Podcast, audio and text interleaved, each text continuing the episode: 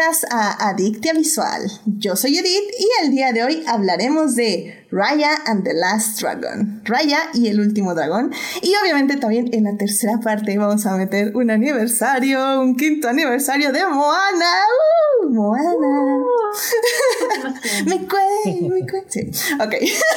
Pero bueno, para discutir, fangirlear, analizar y llenarnos de feels está conmigo Christopher. Christopher, ¿cómo estás? Bienvenido al programa. Hola, buenas noches a, todos, todas y todos que nos escuchan. Este, gracias una vez más por invitarme, Edith, y este, pues, siempre es un placer estar aquí con, con todos aquí platicando sobre, eh, en esta ocasión, animación y Disney y Raya, entonces, y Moana, entonces está muy padre. Eso. Sí, no, muchísimas gracias por venir. Y también aquí está con nosotras Gina. Gina, ¿cómo estás? Bienvenida al programa. Hola Edith, muchas gracias. Hola Christopher. De nuevo me da mucho gusto estar aquí. Hola. Ya recordé las veces que he estado en Adictia Visual. Ya, ya, ya. Sí, sí, sí. Yo ahorita ya estoy llamando a la gente para que ya venga más seguido. Y ahora sí tengo en formato, en orden todo esto para saber quién está y quién no está. Ando como siempre. Ya, ya, ya no me da pena, ya nada les grito, ¿sí quieres estar o no? No, ok, bueno, va, para la otra. Así que bueno, pues muchísimas gracias para venir.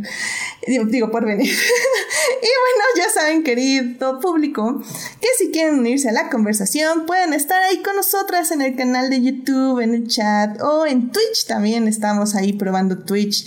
Y bueno, pues ya saben, estamos en vivo lunes 9.30 de la noche.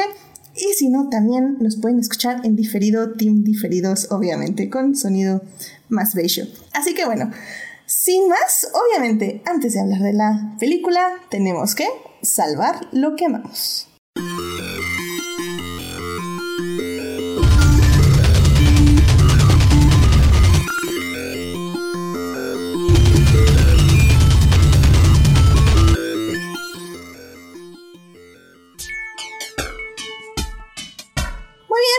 Estamos aquí para salvar lo que amamos. Así que, Christopher, ¿a ti qué te gustaría eh, compartir con nuestro público? Ya, gracias. Eh, bueno, les quería compartir y, contar que la semana pasada eh, DC y Marvel anunciaron que en junio, para celebrar el mes del orgullo LGBT, ambos, ambas editoriales van a lanzar cada una un one shot, una edición especial, un cómic especial eh, obviamente celebrando el, el, Pride, el mes del Pride, eh, obviamente con los personajes eh, que cada editorial tiene, que son LGBT más, y, obviamente, bueno, lo que es padre también es que no son únicamente los personajes, sino también los creativos involucrados.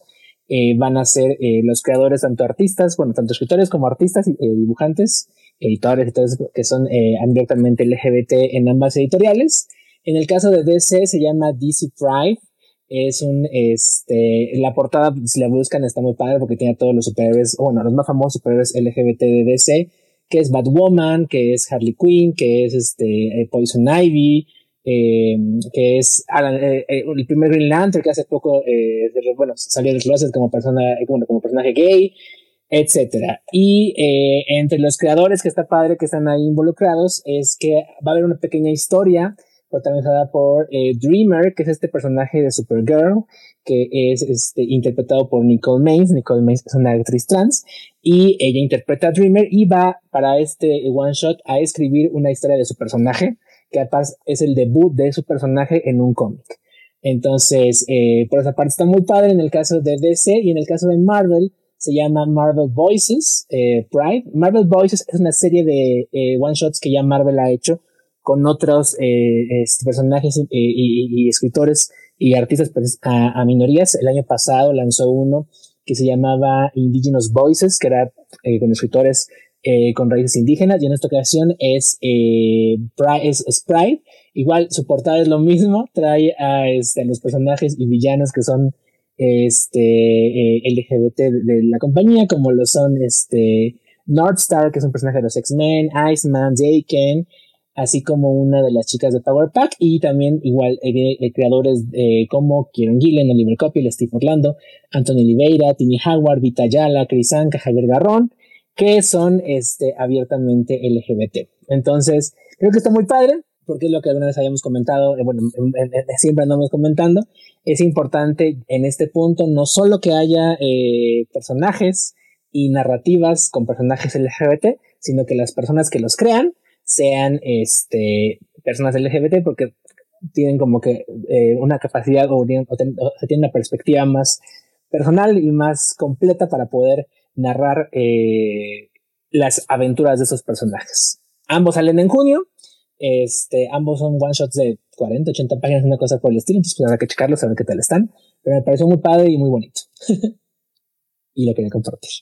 excelente, excelente. Pero entonces vamos a tener que esperar unos cuantos meses, básicamente, ¿no? Sí, lo que pasa es que anunció la semana pasada porque regularmente eh, salió lo que son las solicita lo, que se llaman las solicitudes, que es eh, las editoriales se hace cuenta que tres meses antes de que se publiquen sacan todo lo que van a lanzar ese mes para que tú si quieres te suscribas, eh, ya sea digital o en, o en tiendas de, o en, o en papel, en grapa, y, y, y más o menos sepan como cuántos tienen que imprimir. Es un sistema muy arcaico, pero así se formó el sistema de tiendas de cómics en los ochentas más o menos. Entonces, este, por eso se anuncia con tanta antelación. Ok, ok, ok. Sí, digo, eh, suena que es un buen sistema. Al final del día es justo como Disney, o sea, anuncia que va a tener X película o Netflix o X eh, programa de suscripción y ya tú decides si, si compras ese mes, ¿no? Entonces funciona un poco igual en los cómics, pienso. Exactamente. nada más rápidamente, Christopher, en el chat nos dice Julio, dice, Chris, comenta lo de Cap y Jan. Ah, es que también eh, hoy Marvel anunció que eh, va a lanzar una serie de cinco números eh, donde va a presentar aventuras del Capitán América, bueno, todos los Capitanes América este, que hay en la en Marvel y además van a introducir a nuevos Capitanes América. O sea, van a estar los típicos que ya conocemos con Steve, este, Falcon y Bucky, que son como los tres capitanes más famosos, pero también va a haber nuevos. Y uno de ellos, el primero que anunciaron, es un eh, capitán eh, que tiene la bueno, que eh, creo que le llaman el capitán de las vías de tren, una cosa por el estilo de las de los ferrocarriles. Es básicamente un trabajador, pues, o sea, que se ha hecho así como que en este, en en, en, en las, este, eh, o sea, que se ha esforzado, pues, por lograr por hacer su propia eh, carrera y cosas por el estilo. Y también lo que tiene es que es un personaje eh, gay. Es, es un, va a ser un capitán, un capitán de América abiertamente gay. Y la, la dibujante que va a dibujar este número es una artista trans mexicana que se llama Jen Basaldúa. y bueno, ella en el comunicado que lanzó Marvel, ella contaba que estaba muy contenta de poder eh, participar en la creación de un personaje eh, LGBT que le dé más visibilidad este, a, a, los personajes LGBT, ella siendo una, este, una artista trans. Y aparte está padre porque es mexicana. Jen Basaldúa es una artista mexicana, entonces siempre es muy padre este, ver, verlos triunfar en, en Marvel. Porque aparte Jen Basaldúa aquí en México es una muy, muy chistosa, pero aquí en México era conocida por este dibujar cómics, bueno, historietas tipo, ay, no me acuerdo cómo, era así como esas historietas como medio, ay, como las luchas, no, bueno, no. hagan básicamente, hagan básicamente como el libro vaquero, ya me acordé de lo que estaba diciendo. Ah, creo que sí, había escuchado algo, pero sí. No es el libro vaquero, no es el libro vaquero per se, pero es así como de las chambeadoras, ya me acuerdo de las chambeadoras o cosas por el estilo, que pues eran básicamente historietas medio pornográficas, por así decirlo. Entonces está padre que, que, un artista como, como Jen haya logrado avanzar de ese, de ese camino y ya actualmente pues haga cosas para Marvel y cosas por el estilo. Entonces, digamos que está bien, Nada más que ahora es más legal el asunto, por decirlo de alguna forma, ¿no? Ándale. Sí, no me acordaba. Está así como de cómo se llama la chambeadora, ya me acuerdo. Sí, efectivamente, Julio nos está comentando en el chat que son sexicomedias o las chambeadoras. Eso, una cosa bien. Sí, no las busquen, búsquenlas como curiosidad histórica, pero son una cosa muy rara. Digo, por, por el arte, por entender el arte durante la historia mexicana, básicamente. Ándale. Por cultura popular. Con cultura popular. Muchísimas gracias, Gina. Tienes todo el punto ahí. Muy bien, pues muchas gracias, Christopher, por compartir esto con nosotras. Eh, Gina, ¿a ti qué te gustaría compartir con el público esta semana? Pues Eh, justo ayer acaba de salir, eh, fue el tráiler de la película In the Heights. Eh, por si no ubican qué es In the Heights, no sé si ubican Hamilton, Lin-Manuel Miranda, quien es el autor, de hecho, el autor de Hamilton y pues igual escribe la música de Moana para conectar con el tema.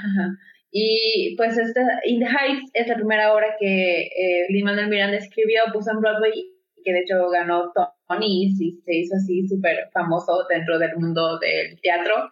Y pues esta película lleva en producción literal desde el 2008, que fue cuando eh, se vendieron los, los derechos para la película y luego en 2011 eh, se canceló, el director iba a ser Kenny Ortega, eh, después terminó en la compañía de Harvey Weinstein, y luego como pasó todo el escándalo con Harvey Weinstein, se la vendieron a Warner y ya después de muchos altibajos, mucha historia, mucho production hell, ya al fin este, encontró un hogar en Warner y anunciaron que Anthony Ramos iba a ser el papel principal de Snavi.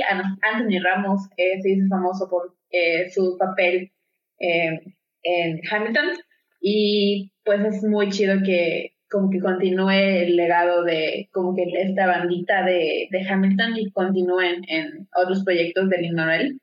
Y pues a mí me emociona mucho ver a Anthony Ramos como que brillando en un papel principal.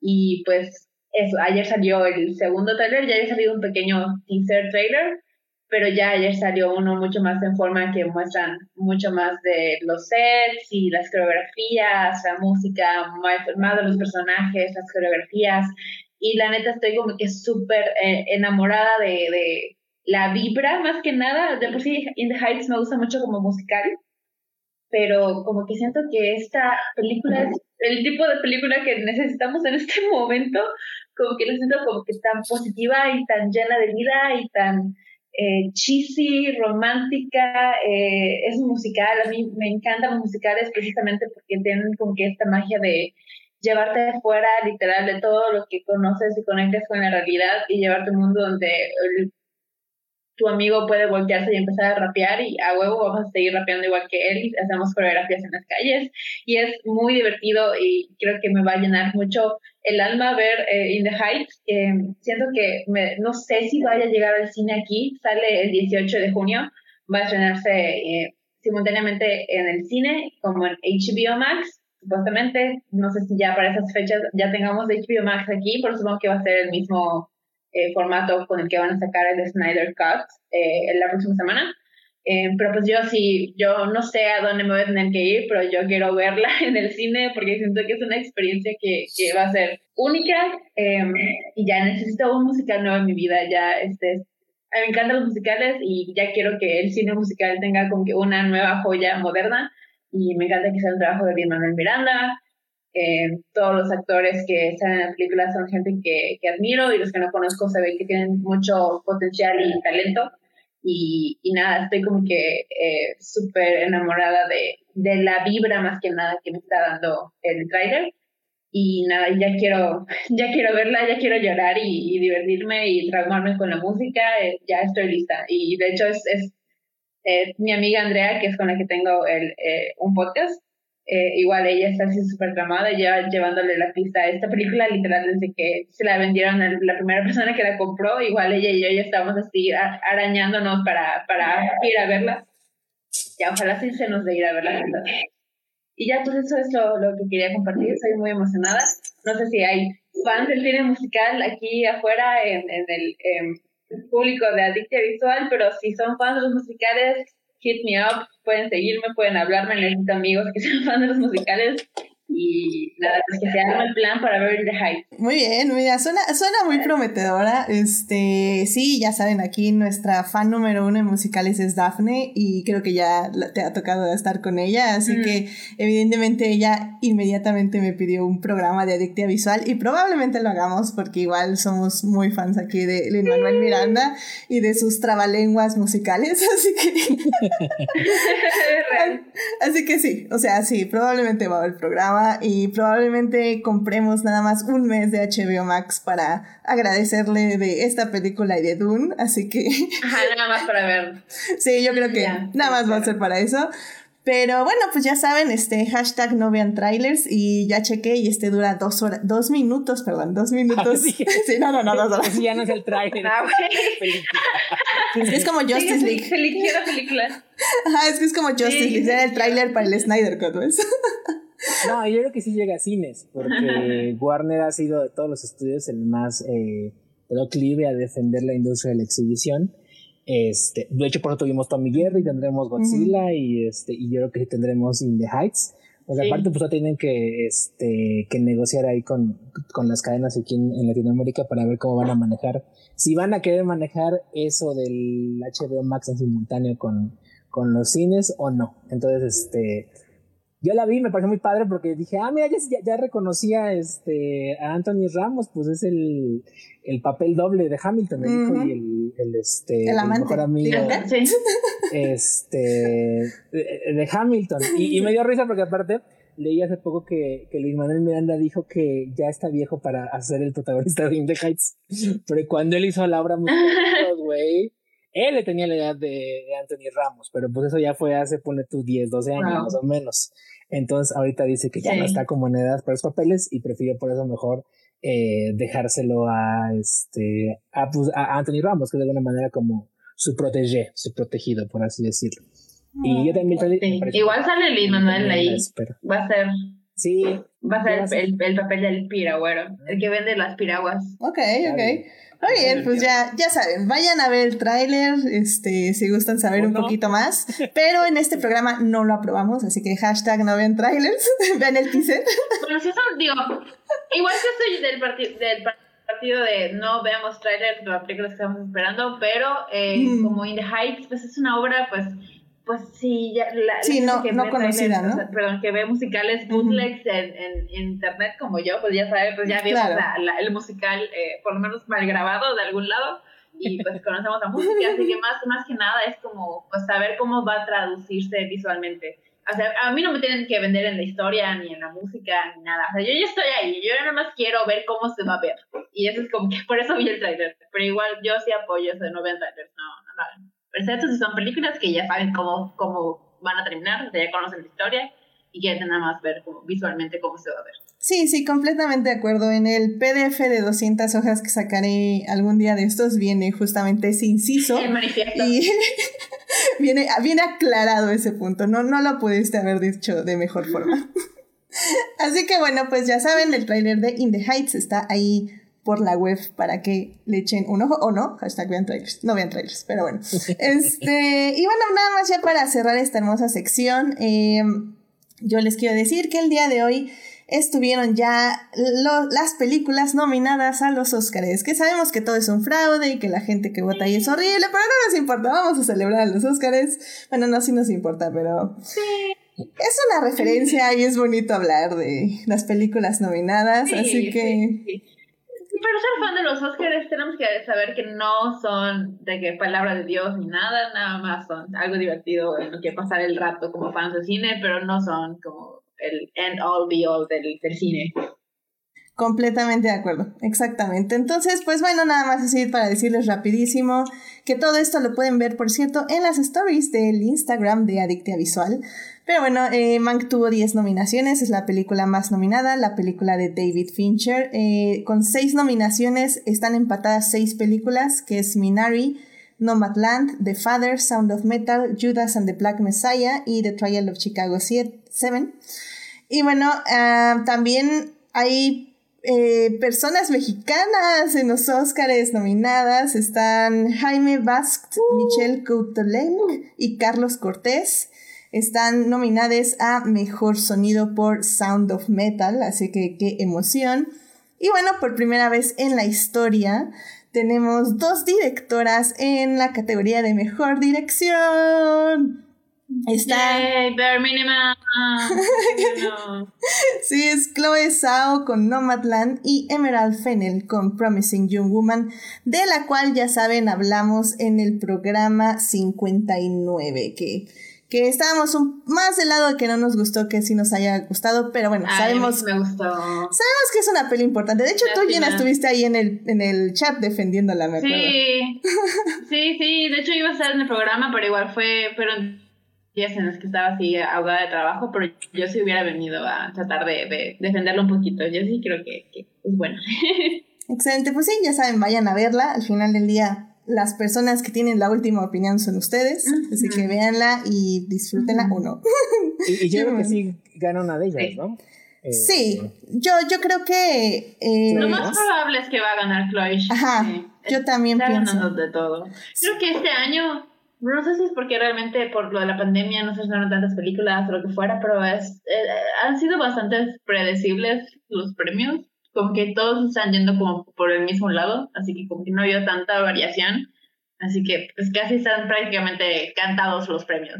Sí, y de hecho Nomadland es como la que es más segura que gane porque sí es un relato eh, 100% sobre Estados Unidos, o sea, sobre la gente de Estados Unidos, sobre la vivencia de Estados Unidos y sobre cómo eh, se retrata al, país. Y creo que es una hermosa película, o sea, yo se la recomiendo 100%.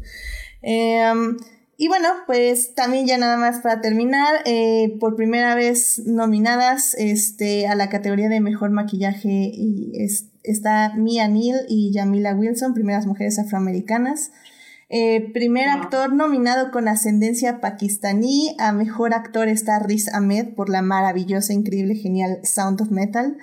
Y también primer actor asioamericano nominado está Steven Yeun, que igual está como mejor actor. Así que digamos que estuvo, estuvieron interesantes las nominaciones, no estuvieron geniales, pero tenemos estos pequeños, estas pequeñas como cosas que decimos, bueno, al menos se está viendo ya un poquito más de diversidad y, y pues eso se agradece. Y sobre todo que se eh, muestren películas tan valiosas como lo son tanto Minari eh, y como Sound of Metal, que creo que también son dos películas extraordinarias que hablan sobre otras vivencias más allá de las que nos rigen como o nos dicen que son normales, comillas, comillas, porque son, son vivencias sobre tanto Sound of Metal, sobre una discapacidad o más bien de quedarse ya sin escuchar, que, que es una experiencia en este caso para el protagonista traumática, pero a la vez mmm, lo sana en cierta forma. Es muy, muy interesante película, vayan a ver, está en Amazon Prime. Y pues Minari, que es básicamente habla sobre el sueño americano. Y, y, creo que es algo muy gringo, pero en esta ocasión Minari lo representa de una forma muy interesante, haciendo un, clash, como un choque de culturas, pero al menos como estas dos culturas, la asioamericana, eh, se funde y se une y le brinda más cosas a la cultura estadounidense. Así que están increíbles las dos. Minari está en medios alternativos, por cierto. y bueno, ya nada más para terminar, Uriel dice que... Promising Young Woman sigue sin aparecer en su Cinepolis local. Eh, me tengo entendido que Promising Young Woman llega en abril a los cines, Uriel, así que aguántalo un poquito más, ya va a llegar. Sí, esa y Nomadland. Exactamente. que yo he visto que es eh, más probable. Bueno, Nomadland es la que ya he visto que ha anunciado este, eh, Fox, bueno, 20th Century o Searchlight, y, este, y Universal. Eh, me ha estado anunciando mucho que ya viene este Promising Young Woman. Las otras no sé la verdad, digo, este Ah, mira, de hecho aquí tengo fechas. Eh, tengo que justamente Promising Young Woman llega como Hermosa Venganza el 8 de abril. Es tentativo. Ah, recuerden que todas estas fechas son tentativas. Qué horrible título le pusieron. Ah, sí. Sí, sí, sí, es horrible. y bueno, Judas and the Black Messiah, que aquí se va a llamar Judas y el Mesías Negro, también llega tentativamente el 8 de abril a carteleras.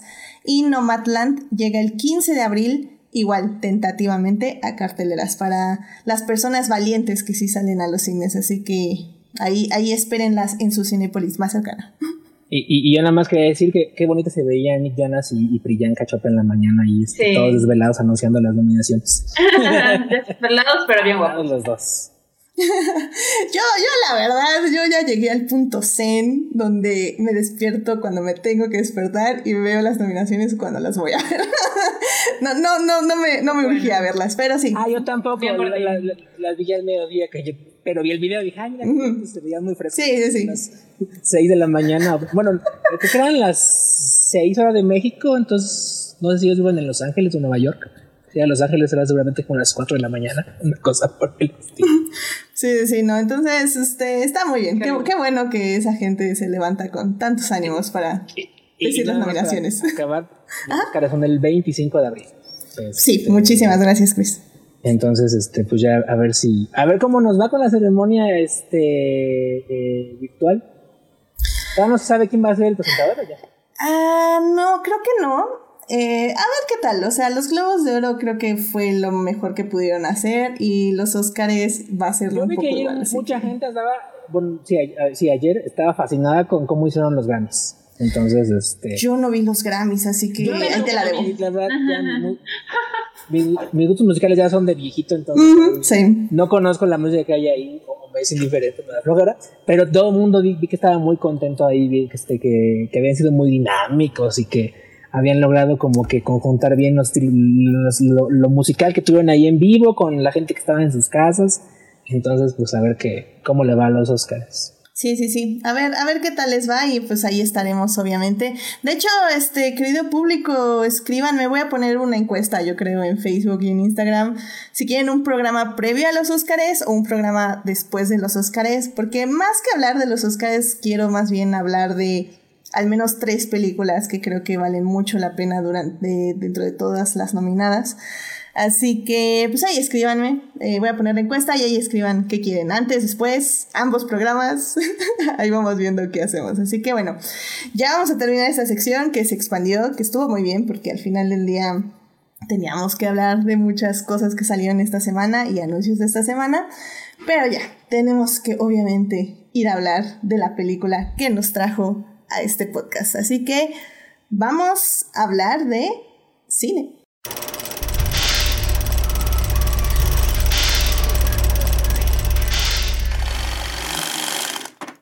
Pues ya estamos aquí para hablar de cine. Vamos a hablar de Raya and the Last Dragon. Raya y el último dragón. Esta película está dirigida por Don Hall y por Carlos López Estrada. Este, la película, pues básicamente nos habla de este mundo que está siendo acechado por unas cosas raras que convierten humanos en piedras. Pero la verdad es que la, la, trama es un poquito más complicada de que eso, así que vamos a tocarla punto por punto ya en el programa. Así que pues sin más la primera parte vamos a hablar de la producción. En la segunda parte vamos a hablar de la trama y los personajes. Y en la tercera parte se la tenemos que dedicar obviamente a los cinco años de Moana. ¿Por qué? Porque creo que es un ya sé, creo que es un interesante paralelo con Raya, ya les diré por qué. Y bueno, pues obviamente que necesitaba excusa para convertir este programa en karaoke. Así que, sin más, vámonos a la primera parte. It is not a donut hole, but a smaller donut with its own hole. And our donut muy bien, pues ya estamos aquí en la primera parte de este bonito programa para hablar de Raya y el último dragón. Y bueno, pues en esta parte vamos a hablar un poquito de la producción. Y bueno, en este momento también voy a sacar una reseña que hizo Christopher en la página de Crónicas del Multiverso, porque creo que en, uno de tus párrafos, y lo, te, doy el crédito porque al final día iba a empezar a leer tu segundo párrafo y vas a decir, hmm, esas palabras me suenan. Así que bueno, eh, la verdad es que eh, creo que lo más interesante... dos segunditos que no sé por qué la música se me empezó a poner aquí quién sabe qué pasó, mi iTunes se volvió loco, 543, ok, ya. Este... Me están hackeando. Sí, no, eh, quién sabe, se puso doble clic, algo extraño, pero muy bien. bueno, lo que está muy interesante de la producción de Raya es que eh, todo el proyecto incluye a muchísimas personas que creo yo nos van a interesar mucho y que están detrás de la idea del guion, la idea de la producción y pues del resultado final y que pues obviamente se tienen que nombrar. Así que voy a leer el, el párrafo aquí de, del, del artículo de Christopher, que obviamente lo voy a poner ahí en, las, este, en el Twitter y en el Facebook y en Instagram para que lo vean. Gracias.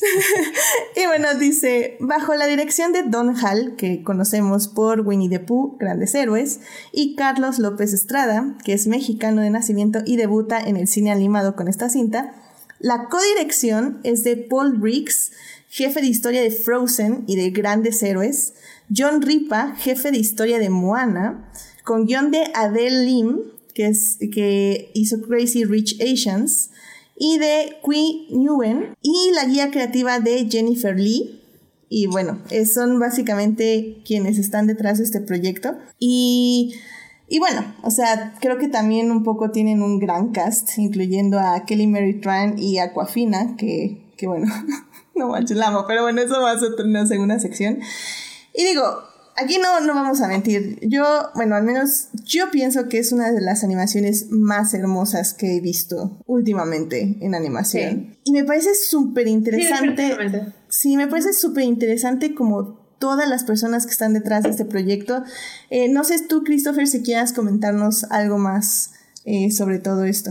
Sí, eh, fíjate que ya después de que escribí la reseña descubrí una, este, un, artículo que, lanzó Disney donde cuenta todas las, eh, de, las personas que trabajaron en, Raya, eh, hubo una gran cantidad de, mujeres eh, involucradas en la producción de, la película.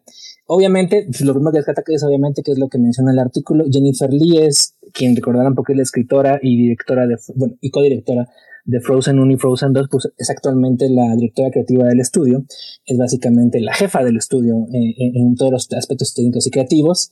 La película también es producida eh, por Osnat Shooter, que es una productora que había trabajado en, este, en, Pixar y que con Moana fue que se mudó a Disney Animation eh, y es, es productora de la cinta junto con Peter Del Becho.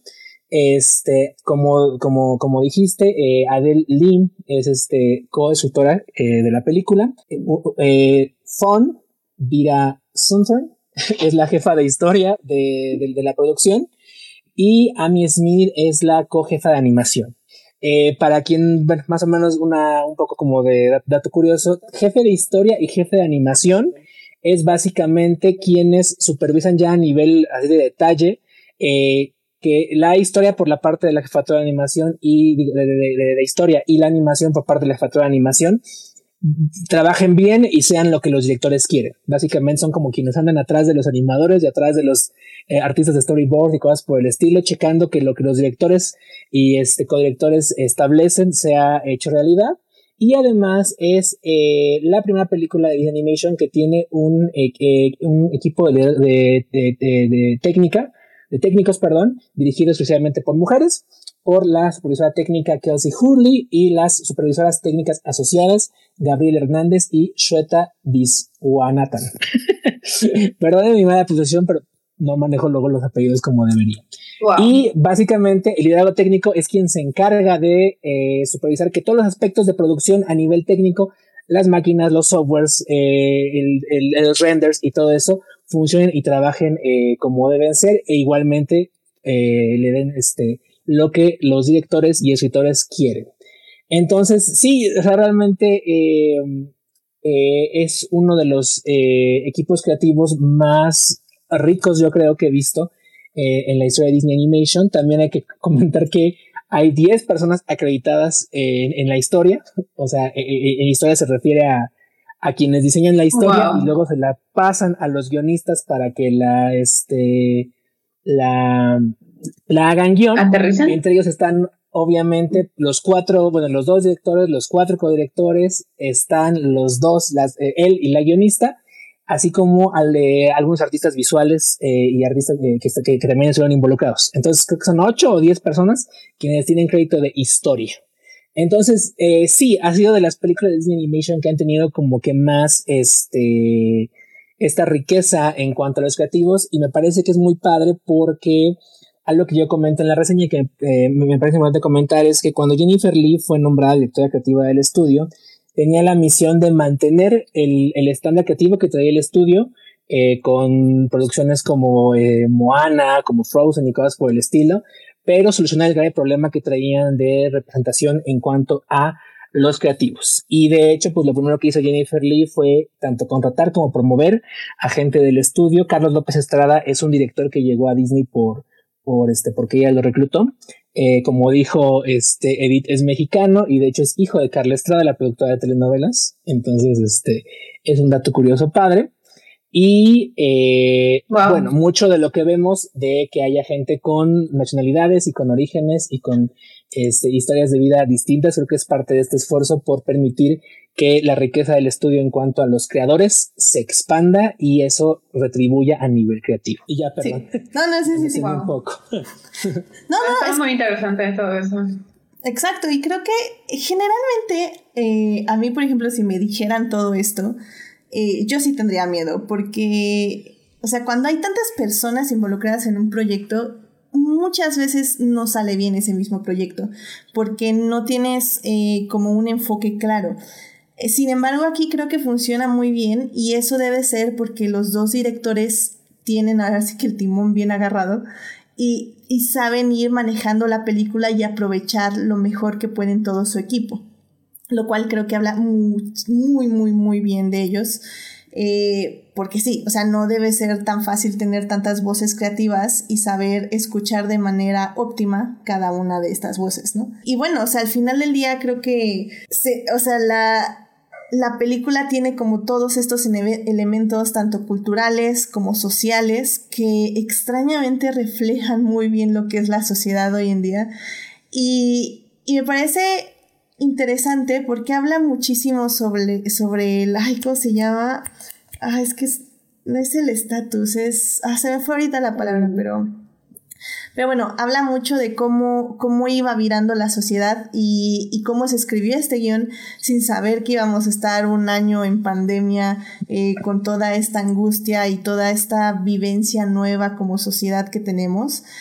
Y, pues que existe esta película ahora, pues habla muy bien del rumbo que está tomando Disney, ¿no? Eh, no sé tú, Gina, ¿cómo, ¿cómo sentiste en este aspecto la película? Pues sí, creo que sí, eh, noté mucho, porque la película, eh, lo que estuvieron como, no promocionando, pero estuvieron diciendo mucho igual por parte de Disney, es que gran parte de la animación se realizó a distancia. Los animadores ya cada quien se fue a su casa, no estaban yendo al estudio y cada quien agarró su computadora y estaba animando eh, desde sus hogares. Así que fue una película que, que no se hizo físicamente en el estudio, sino de manera a distancia. Así que eso igual es, es una, pues es algo diferente, es algo nuevo, es la primera vez que se hace algo así para una película de Disney y pues es, es algo de admirar. Yo creo que pues, si ya vieron la película, pues pueden ver que la animación es lo que podemos esperar de una película de Disney y más, yo creo,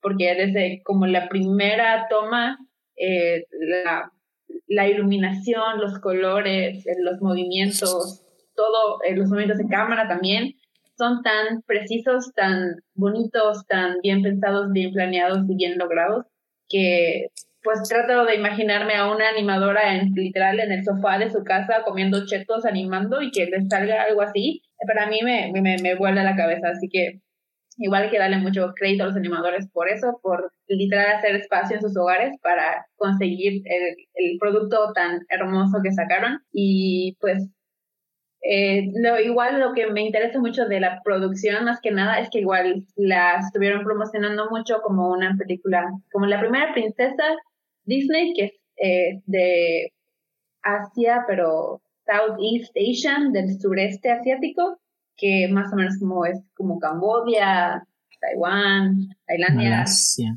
Eh, las Filipinas, Malasia, eh, todas esas como islas y esos países pequeños de Asia que no son Japón, China, es los países más grandes que más gente conoce, sino que como que son los más, los, los menos reconocidos, yo creo.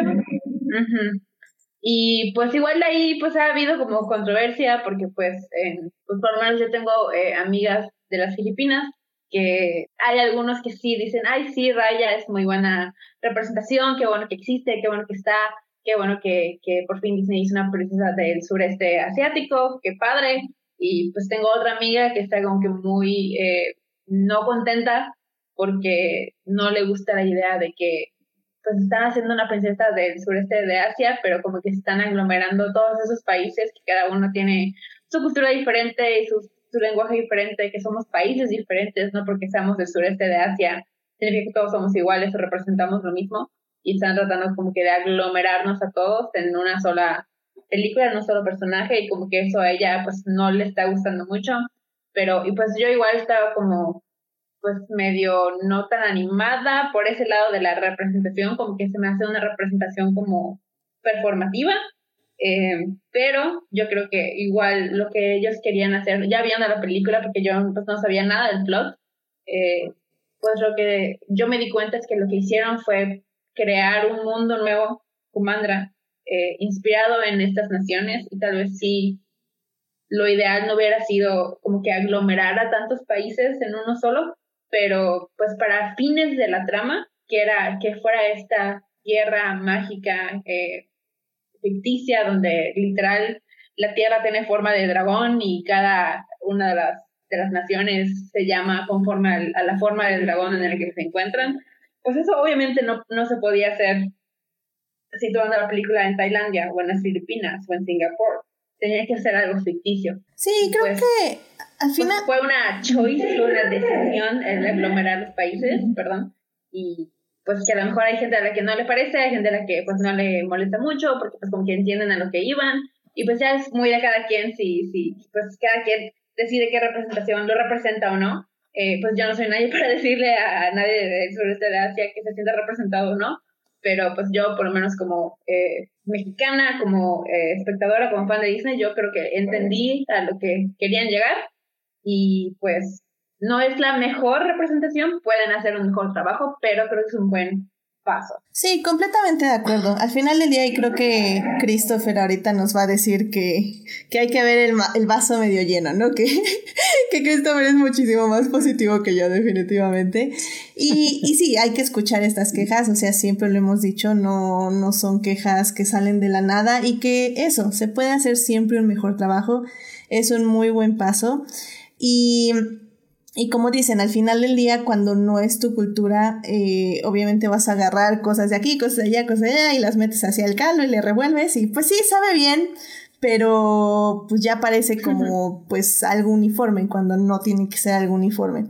Entonces, bueno, creo que... Y, fíjate que, que sobre todo es un, es un debate interesante. Yo hacía el, el símil más o menos como cuando nos pasó con, con Coco y con eh, Día de Muertos, no, con este libro de la vida. Porque eh, a final de cuentas, y, y, y, y, tiene razón lo, lo que decía Gina, pues uno no puede realmente, o sea, uno como mexicano, no puede realmente, eh, no conoce la cultura, eh, por ejemplo, de los países de, del sureste de Asia, eh, así ya, ponemos el espectador común así al dedillo como para criticar si que, que es fiel, que sincretiza o que no. Pero hacer el símil con Coco, porque ahí sí podemos hacerlo, ¿no? Y por ejemplo, yo me acuerdo que una, una de las críticas que yo le hice al libro de la vida en específico es que el libro de la vida es un pastiche de, de cosas mexicanas con españolas y es una cosa muy rara. Entonces, este, sí es entendible, como dices, de, de dónde viene esta crítica al, al, al, sincretismo que haga raya de, de, elementos de las culturas de estos países. Eh, con todo de que, o sea, o sea, lo intentaron, o sea, eh, por ejemplo, en, en ese sentido, eh, de, de, como, bueno, como dato curioso, eh, Adeline, que es la co-guionista, eh, tiene, eh, nació en Malasia y eh, Queen Nguyen, que es el, el, el otro guionista, eh, tiene ascendencia vietnamita, por ejemplo. Y si ustedes checan los créditos, verán que Disney tuvo un eh, Southeast Asian Story Trust, algo así como un consejo creativo del sudeste de, de, de, Asia, del sudeste de Asia, donde eh, son varias asociaciones y cosas por el estilo que se entiende que le dieron como que la sociedad creativa que el estudio requería para buscar que la represión fuera lo más adecuada o lo más este, sólida posible, ¿no? Pero sí, a final de cuentas, siempre va a haber el debate y siempre va a haber las críticas y yo creo que está bien. Eh, porque aparte, pues digo, el trasfondo que siempre está y que nunca se puede quitar de, de, de la vista es que es una corporación multinacional que está absorbiendo elementos culturales de otros países a efecto de globalizarlos y hacer eh, negocio con ellos, ¿no?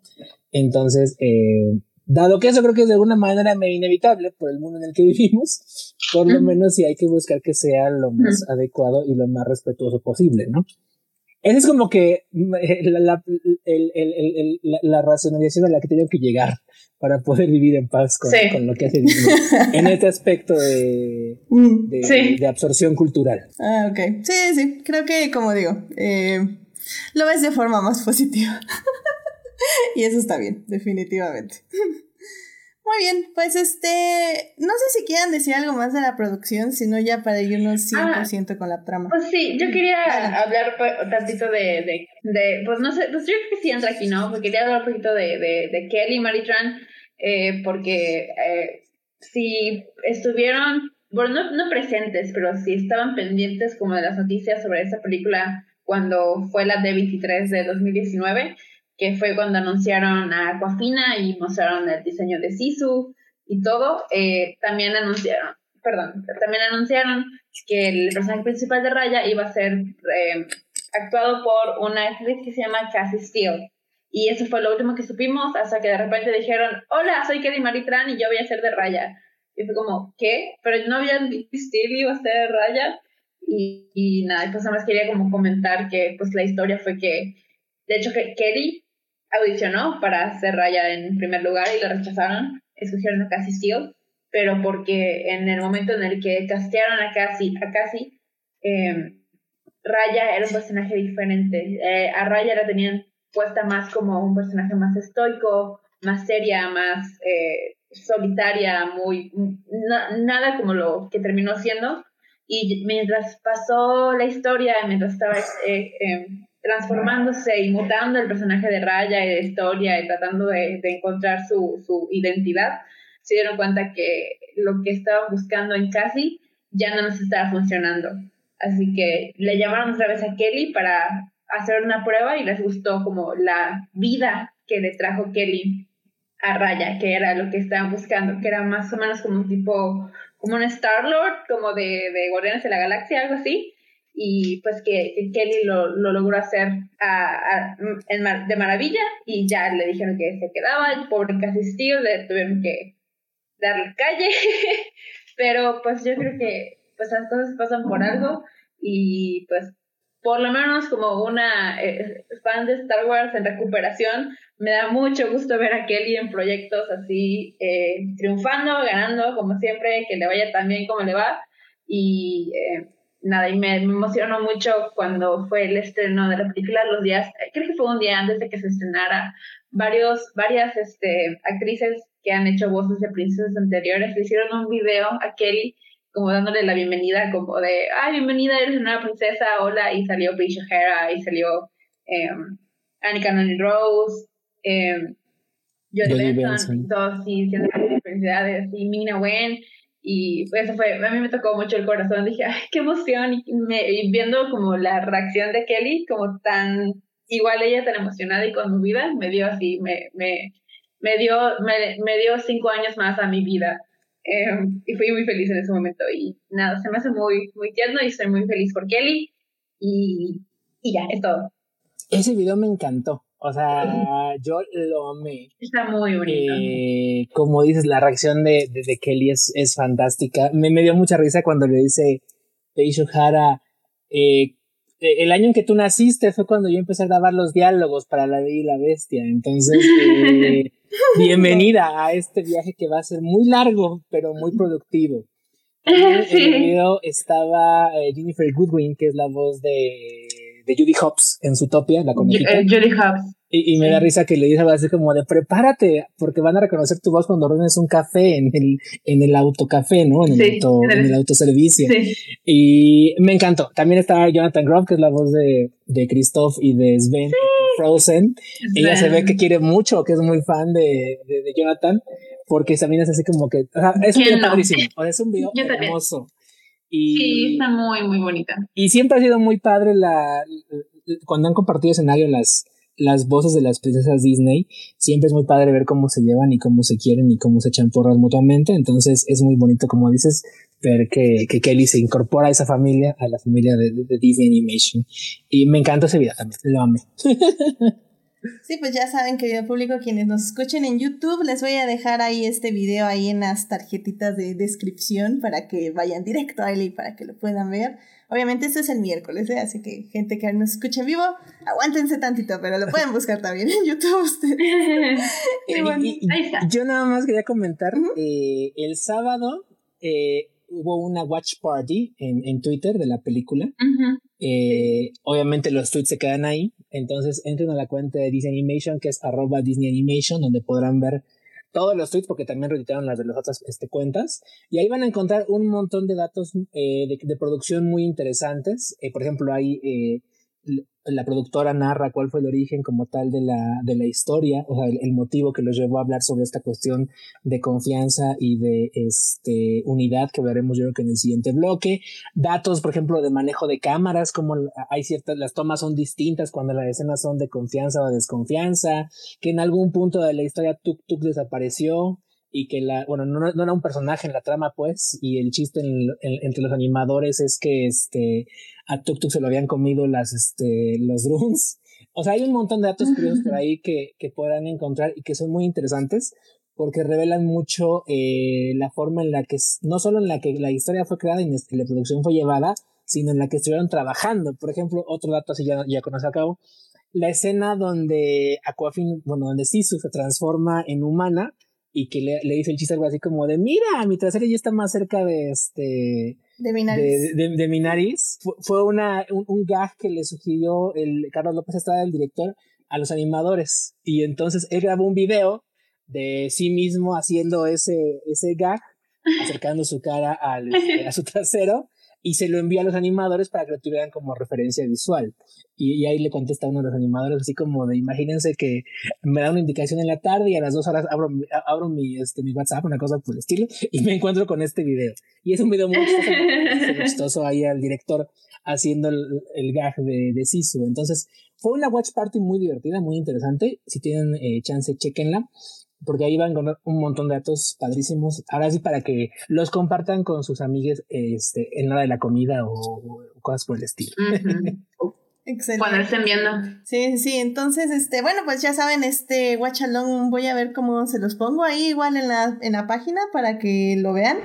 Y este, y pues igual, ahí como dice Christopher, pues debe haber, hay muchos datos interesantes. Uh. Y bueno, así ya nada más para cerrar igual, este, sí, yo creo que lo de Disney eh, lo agradecí mucho porque a Kelly Mary Tran, como bien dice Gina, como siendo un, un, una fan de Star Wars en recuperación, este, sí, o sea, Kelly la abandonaron ante el fandom tóxico de Star Wars, eh, dejando que literalmente la amenazaran y la insultaran y le hicieran de todo. Bueno, no, movió un dedo. Y Disney no movió ni siquiera un dedo, es más, la dejaron de felicitar en redes, dejaron de hablarle. Entonces... Le quitaron papel en, en Skywalker. Mm. También, pero bueno, eso se debe a el innombrable. Pero bueno, en fin. Entonces creo que sí, o sea, le debían y, y, me alegra mucho que Kelly haya podido hacer todo lo que hizo en la premier, o sea, toda la ropa que se puso, eh, las alfombras, los videos, o sea, fue... La portada de la revista que hizo está preciosa, hermosa. Sí, o sea, una reina, o sea, lo que es. Entonces, este, me alegra mucho que la hayan tratado así, al menos para esta película. Se lo merecía y me alegra mucho por ello. Así que bueno, eh, yo creo que ahora sí, vámonos ya a la segunda parte de este podcast. Así que vamos a la segunda parte. Muy bien, ya estamos aquí en la segunda parte de este podcast. En la primera parte hablamos de la producción de Raya and Last Dragon. Y en esta segunda parte, obviamente, ya nos vamos a adentrar a la trama, a la historia, al corazón de Raya. Y es que, o sea, si bien creo que la trama es un poquito complicada, un poco, yo sentiría que hasta pareciera ser saturada, realmente creo que la película la cuenta muy bien. O sea, porque les tengo que confesar, yo esta película no esperaba absolutamente nada. Eh, obviamente no había visto trailers porque ya sabía que le iba a ver. Este, entonces, pero, pero no era como que tenía como una expectativa o unas ganas de ver. De hecho, desde hace ya mucho tiempo las películas animadas las veo como más como por compromiso que otra cosa, sinceramente. Y, y está bien, o sea, a veces me sorprenden, a veces no. Es ahora sí que la dinámica que llevo con las películas de animación. Y y conforme fue avanzando la película, yo dije, ok, es una película de aventuras, es una película donde Raya está como todo este universo súper complejo que nos explican de una manera hermosa, en una animación hermosa. Y, y luego Raya tiene que buscar al último dragón y va encontrando gente. Y dije, ok, ok, eso está chido, está bien, está bien. Y de repente, así como, casi como ya en el último acto, o más bien en el último acto, así como fuego, ¡BAM! Feelings, feels, feels no, ¿qué pasa? ¿Qué pasa? O sea, creo que me tomó tan de sorpresa.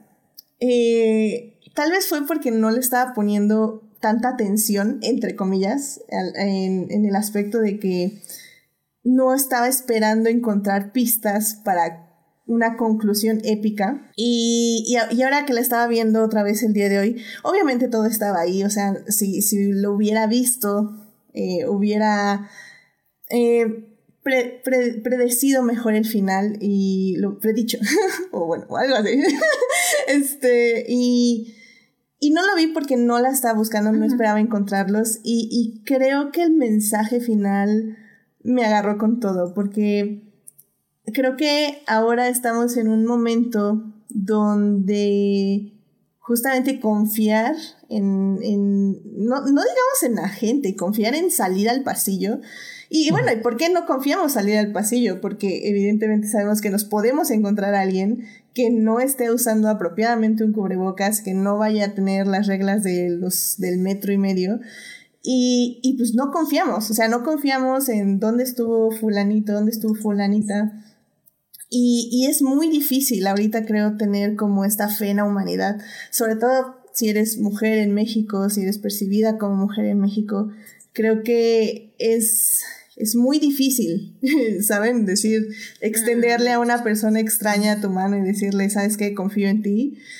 Y, y que esta película llegara en, a este punto, en este momento donde Raya dice, ¿sabes qué? La única, o sea, literalmente la única razón por la que confío en ti, persona, este, Namari, eh, es porque tengo que hacerlo y porque sé que así se va a salvar el mundo. Y toma y, y lo hace, o sea, no es como nada de palabras, sino de acciones. O sea, fue cuando yo dije, wow, o sea, esto está cañón. Y perdón si ya hablamos con spoilers, bueno. Es que creo. Sí, ya debieron haber sabido que había, había spoilers. Sí, es que al final del día creo que no podemos hablar de la película sin hablar de su mensaje principal. no, es imposible. Sí, no, porque, o sea, no, no, les podemos relatar la película, pero pues sinceramente vayan a verla.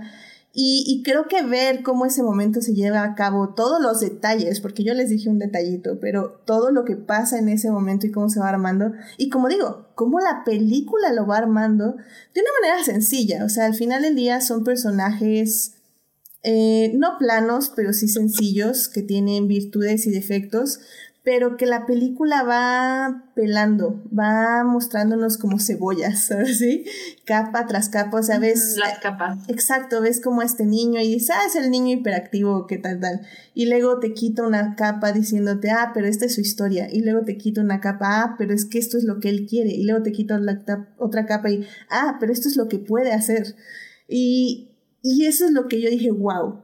O sea, cómo es increíble como el guion fue quitándole capa tras capa tras capa a su personaje para llegar a ese final. Y, me encantó. No sé, tú, Gina, ¿qué quieras decir al respecto? Sí, yo creo que, em, pues, eh, teniendo tantas personas a cargo de la historia, creo que se nota, se nota que, que está como que todo en su lugar y creo que nada le sobra ni nada le falta.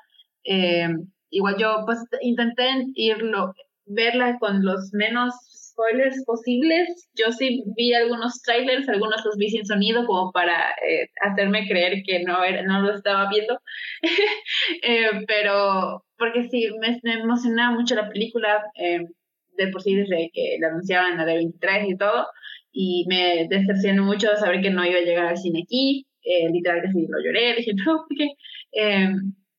Y ya está muy emocionada por verla y creo que también me dejé llevar un poco, como que dejé que la historia se fuera desenvolviendo y todo, pero pues yo sí, yo pues soy fan de Disney y a mí me gusta mucho ver las películas de Disney y tratar de, yo sí confío en que la siguiente película de Disney va a ser mucho mejor que la anterior y pues les tengo como que mucha fe en eso y es lo que espero de ellos, así que intento como pensar en qué es en esta historia, qué es lo mejor que pueden hacer con ella y con este mundo y creo que eso es algo que Raya como que sí me llegó a dar eh, desde el inicio que eh, explican lo de las naciones y cómo se, cómo han divididas y por qué se dividieron eh, el estado del mundo, de que Raya dice, pues es que el mundo está roto y te cuenta como que la historia y luego te dice, no, pero esa no es la razón por la que se rompió. Y luego ya te cuenta la historia que la razón por la que se rompió fue por el acto de, pues, de fallarle a la confianza de Raya por parte de Namari y ahí es como se desata todo y como tú dices, como que mientras va avanzando y mientras vas conociendo gente, vas pelando la cebolla. Y pues te empieza con Sisu, que yo me, me, me, este, me sorprendí de que Sisu apareciera tan pronto en la película, creo que aparece muy rápido, eh, no me lo esperaba, ya dije, ah, es el último dragón, va a aparecer más como hacia la mitad, va a ser como que a la carrera para encontrar a Sisu, pero no, la, de hecho, eh, aparece bastante al inicio del primer acto, más o menos, o sea, o en medio del primer acto, y ya después ya sí se una aventura y luego conocen a, al niño, ahorita no me acuerdo su nombre, eh, y yo dije, mm, no estoy tan segura si este niño me cae bien como para continuar el resto de la película, no lo sé, pero vamos a ver qué pasa. Y luego la niñita, eh, la bebé, yo, ah, también la vamos a llevar, vamos a estar con ella el de la película, bueno, este, Y luego el, señor, el, el, el vato del, eh, de Spine, eh, que estaba solo en su aldea, y ya cuando llegamos a él, y dije, ok, él también se va a unir a la aventura, ok, ya vi qué están haciendo, están agarrando una persona que represente cada una de las partes de las naciones para hacer algo. No sé a dónde está yendo esto, pero ya vi que están haciendo, que cada uno, que, que, cada uno está representando su nación. Y dije, ah, huevo, es Namari la que va a representar a Fang. Y dije, ¿cómo vamos a llegar a Namari? ¿Cómo vamos a unir a Namari a la, a la fiesta? Dímelo. y ya, y cuando, ya cuando llegó el, el, el, señor este de Spain y se unió al grupo y ya como que ya todo hizo clic en mi cabeza de, ok, ya entendí por qué cada uno está aquí y qué es lo que los trae, lo, lo que los, em, los eh, une y qué es lo que tienen en común y su objetivo y por qué cada uno decidió eh, unirse al grupo y, pelear por lo que están peleando. Y ya de ahí pues, me, me, metí mucho más a, a, la historia y a mí me encantan, me encantan, me encantan las historias de como amistades o relaciones muy cercanas que se rompen y, y luego pueden volver, o sea, el camino de, de regreso y al perdón y todo, y creo que eh, la relación entre Raya y Namari, pues digamos, no fue como que tan profunda, pero era una amistad como de infancia, que fue de un día, pero pues esas amistades de infancia en un día se hacen eh, tus almas gemelas, literal. Y pues al, al perder esa amistad, al perder esa confianza, a Namari igual perdió a su padre al mismo día, como que Raya pierde como su inocencia y su infancia en ese mismo acto y pues como es como una reconciliación tanto con ella misma cuando se reconcilia con, con Namari como con pues con la misma Namari. Y para Namari es lo mismo porque Namari pues obviamente carga con la culpa de ok yo soy la razón por la que el mundo está roto realmente. O sea porque yo fui la que eh, falté a la confianza de Raya. Y pues este camino del perdón y de la reconciliación para mí es me encanta, me encanta cuando las, las películas o un libro o lo que fuera, cuando las historias pueden contar una historia así. Y ya, pues yo ya sabiendo a dónde iba, de que, ok, vamos a, reconciliarnos con Amari, yo sí estaba súper emocionada y estaba esperando que sí lo hicieran, que no me dieran el giro de tuerca al final de que Amari era la villana o lo que fuera. Eh, que sí, al final sí tuviera ese camino de, de redención. Y pues cuando pasa lo de Sisu, pues que si hay una película, pues ya saben qué pasa con Sisu dije, no, mames, ¿por qué? ¿Por qué? Pero bueno, entiendo que, que para, para darle más punch a, a, a, a esta relación de Raya y Namari tenía que pasar algo así, de dramático, y pues nos dan esta super escena de Raya entrando a, a Fang. Perdón si digo los nombres en inglés, pero no lo he visto en español, no sé cómo lo pusieron en español. A Colmillo, supongo. Eh, cuando está entrando a la ciudad y está como con su sombrero abajo y solo se ve la parte de abajo de su cabeza y está caminando tan segura y su espada y se pelea y la pelea con Amari. Toda esa escena es así. Yo no había visto y se lo comenté a una amiga ese mismo día. Es una acción, es una escena de acción, pero se ve bonita, como una pintura. O sea, es literal una pintura en movimiento y es una escena de acción que es emocionante y que, que es muy thrilling, que, que está jugando mucho con, con eh, las emociones, pero al mismo tiempo no deja de verse bonita y estética. Y creo que... wow, eso hace mucho que no lo había visto. Sí, creo que a mí lo que me gustó muchísimo de estos dos, de estas peleas, escenas de peleas, no sé por qué, me recordaron al príncipe de Egipto. Y, y ahorita que tú estabas diciendo que se ven muy bellas, creo que es eso. O sea, como la estética está tan cuidada que no, que en lugar de afectar o, disminuir lo que está pasando en pantalla, en este caso estas peleas, les añade muchísimo más. O sea, son, son momentos, este momento donde pelean en el palacio, eh, creo que en ese momento fue donde me recordó muchísimo más al príncipe de Egipto. Y yo decía, wow, es que no solo ves lo hermoso de la animación y lo hermoso de sus movimientos, sino lo crudo de sus emociones. Y es que eh, ahí primero en Colmillo, creo que es como más como, ah, que se vayan mis amigos y que se salven. Pero luego la pelea allí en el palacio es 100% raya con las emociones, ahora sí que a flor de piel eh, queriendo matarla, queriendo, bueno, no sé si matarla, pero al menos sí hacerle mucho daño. Y, híjole, yo creo que hasta ese momento no había querido creer. pero, pero mi mente sí está así como enemies to lovers, enemies to lovers. Sí, ella sí, exacto. Era, era mi, mi partida desde que empezó la película. Ya sé, ya sé como, ok, Disney tiene, has rights, o sea, está bien, ya, este, me gusta, me gusta que te hayas atrevido. Y no es tanto que se haya atrevido, la verdad es que son cosas que yo sí le doy mucho al grupo creativo, que yo sé que Christopher no está de acuerdo conmigo, pero por ejemplo, creo que la película de Mulan live action, como ya bien lo discutimos aquí en Adictia Visual, ahorita no me acuerdo en qué programa, pero ahí se los voy a dejar en una tarjetita. ahí pueden ir a escuchar nuestro programa de este Mulan. Pero bueno, en ese programa eh, justamente hablamos de cómo había historias, sobre todo en estas relaciones entre mujeres, que no no estaban, o sea, porque no, les voy a decir que estaban mal hechas, o sea, simplemente no existían. O sea, había como estas posibilidades donde existían dos personajes femeninos con historias parecidas, con destinos parecidos, pero con caminos diferentes, que no eran, llevados a ningún lado, de hecho eran llevados a la muerte o a no sé qué pasó ahí con Mulan, pero bueno, algo pasó.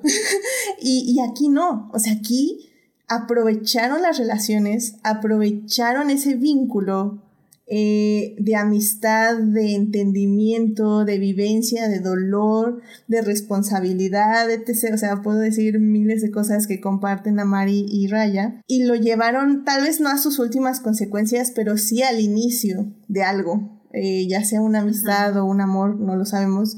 Pero, pero se ve cómo se forjan, se ve cómo o sea, se ve en Amari, se ve el conflicto que tiene en todos los sentidos, sobre todo en la segunda parte de la película.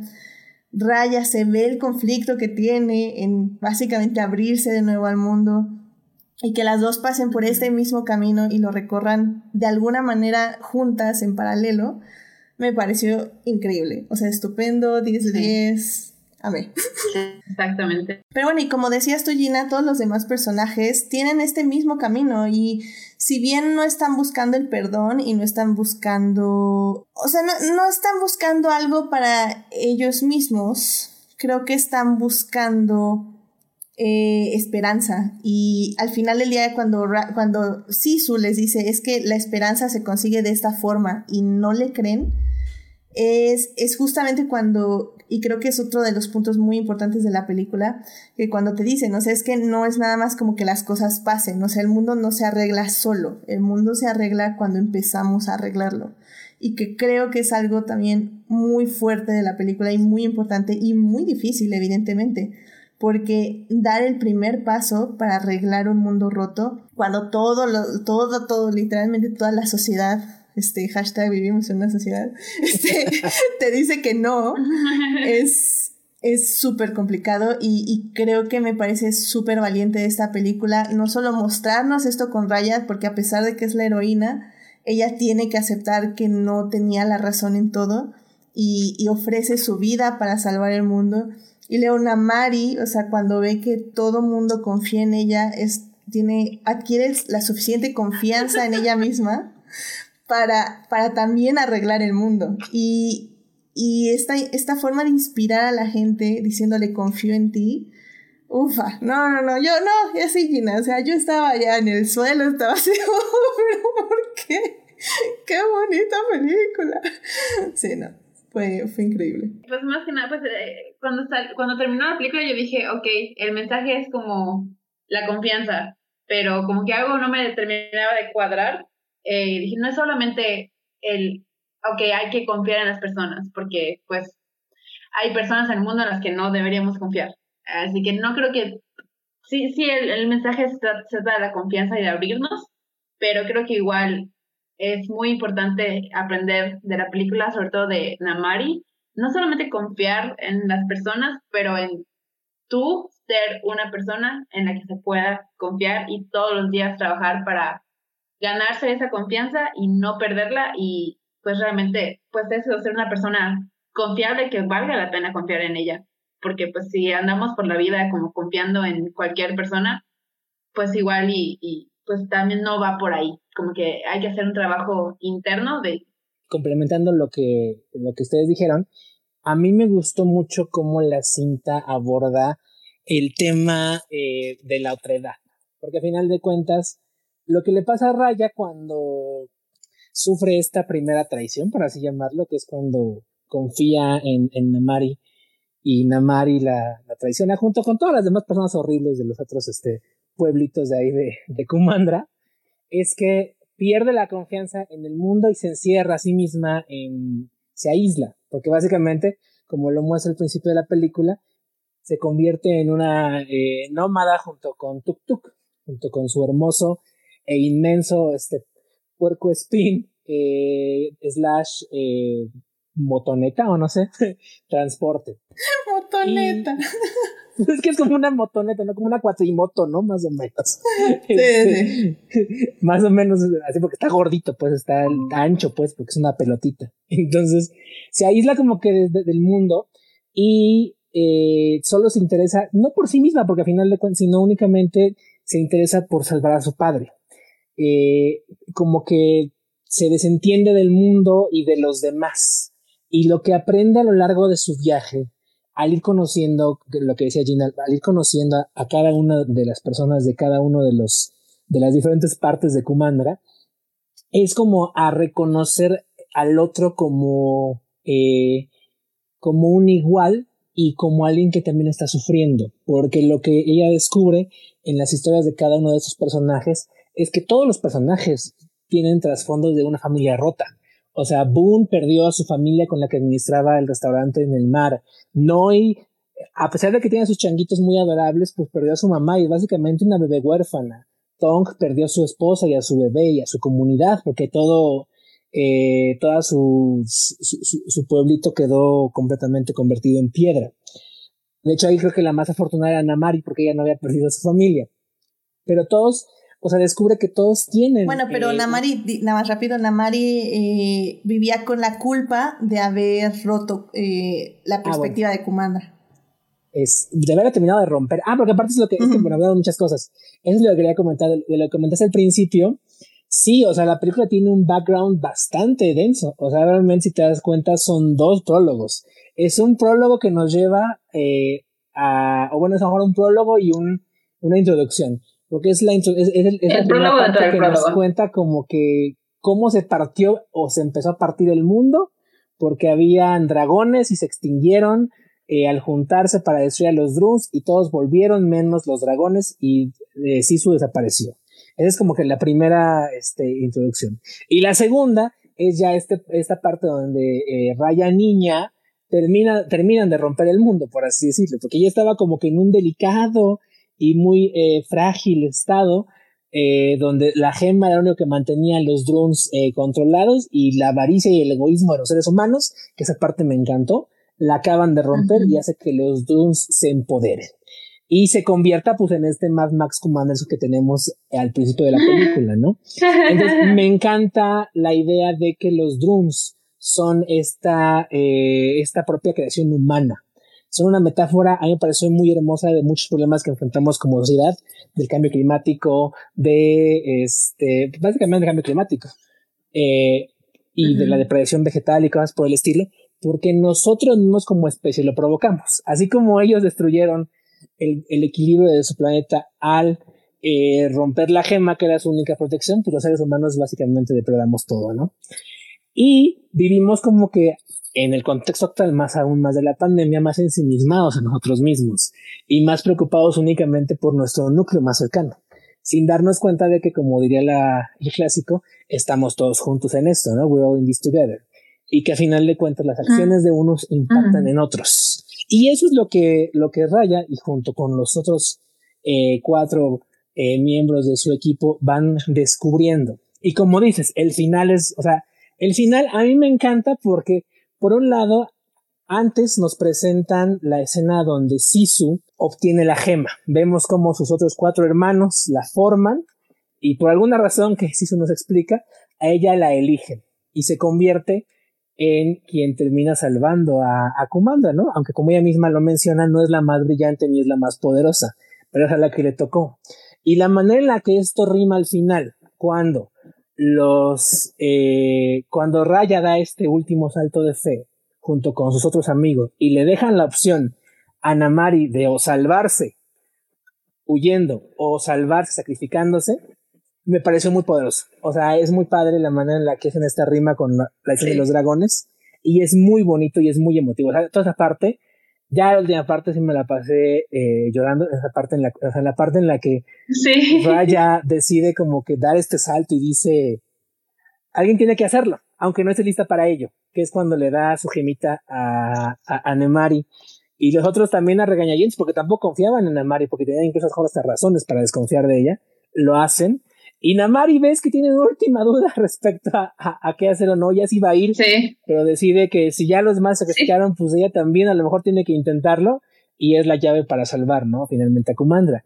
Y el payoff emocional del final, donde cada uno recupera lo que perdió, no, o sea, yo estaba hecho un lágrima, o sea, cuando ves así como de, ah, su mamá de la bebé, y su familia de sí, la familia. y la hermanita que molestaba a este a a a a, a, Bao y al final obviamente cuando este cuando Raya recupera a, su papá que además sí hay que decirlo es el mejor padre que hemos tenido en la animación en Disney yo creo que en muchos años este, es profundamente conmovedor.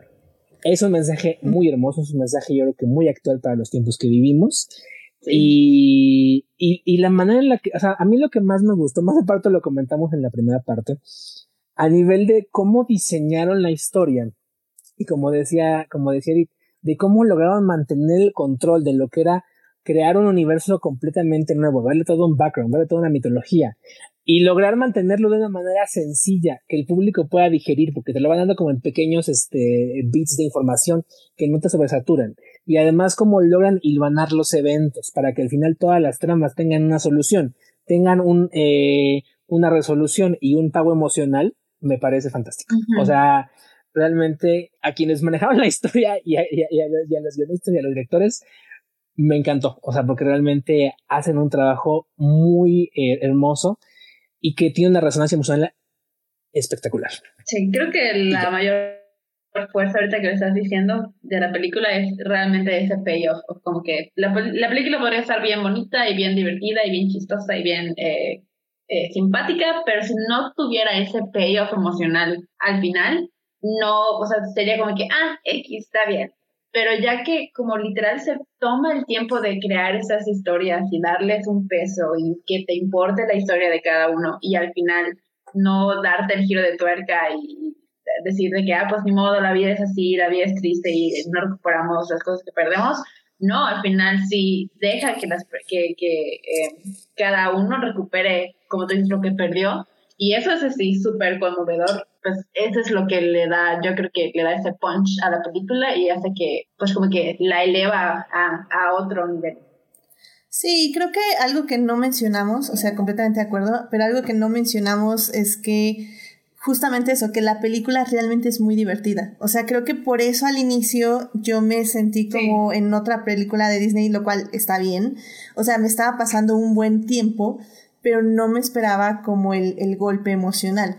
Y es que eh, Aquafina, o sea, como Sisu, es increíble, no puedo creer cómo, o sea, yo creo que los animadores le invitaron. Eh, la vieron como por una semana interactuar con el mundo y de ahí basaron su personaje. O sea, no sé cómo lo hicieron. Está increíble, o sea, es ella. O sea, yo no veía a nadie más más que Aquafina en dragón y en persona. sí, en, en humano se parece un montón. ya sé, es Aquafina. Ya sé, ya sé. Y con el pelo morado. Ya sé, y la ropa grande. y es ella, y, tiene, tiene momentos muy chistosos la, la película, muy agradables. Realmente me, me, divertí cuando estaban en estas persecuciones a la bebé con los changos y, y estos chistes de, de Sishu y no sé, o sea, creo que por eso cuando llega al final fue así como, ah, espérame, o sea, me estaba pasando un buen rato y aparte me das este, este golpe emocional, dije, wow, o sea, ya 10 de 10, bravo, eh, pásame el Blu-ray, toma los 325 pesos, o sea, no, no, no, o sea, a mí... del Premier Access. del Premier Access, o sea, me, me, encantó, o sea, creo que eso es muy importante, o sea, creo que, creo que es, es, o sea, si no la han visto y nos estuvieron escuchando todo este tiempo, eh, les tenemos que decir que sí, se van a divertir y se van a pasar un muy buen rato y encima van a tener una super mega lección sobre pues, todo lo que ya dijimos, o sea, confiar, amistad, pero sobre todo eso, confiar en otras personas para tener un mejor lugar donde vivir y una mejor sociedad. Y, y eso está increíble. Yo creo que voy a cerrar ya esta sección, eh, no porque no podamos seguir hablando de la película, sino porque quiero hacer una comparación con la película de aniversario que vamos a hablar el día de hoy. Eh, así que vamos a seguir comparando Raya y vamos a decir nuestras conclusiones, pero yo creo que va a ser en la tercera parte. Nada más antes de ir para allá, en el chat nos estaba diciendo Héctor que dice... Algo que no mencionamos fue que están haciendo planes. Ah, espera, espera. Ah, sí. Que fue cuando están haciendo planes para atacar Fang o Colmillo. Es que brevemente usan animación reto y se ve bien bella. Y sí, esto, estamos completamente de acuerdo. Creo que sí lo mencionamos como muy rápidamente, pero hay diferentes tipos de animación durante la película y la verdad es que está increíble, está súper bella. Así que ¿no? Y entonces este, vamos y brincamos y la bebé no sé qué y, llego y le pateo y le dice así su, este, y llegamos con un regalo y, y, y, me dice, ay, siento que siempre he querido, y nos vamos juntos a comer una cosa por el estilo. Es, También está padre. Es muy divertido. Sí, entonces la verdad es que la película tiene todo, tiene animación, momentos graciosos y un mensaje súper interesante, así que bueno. Eh, bueno, pues vamos a la tercera parte ya para eh, empezar a cerrar el programa. bueno, okay. vámonos a la tercera parte.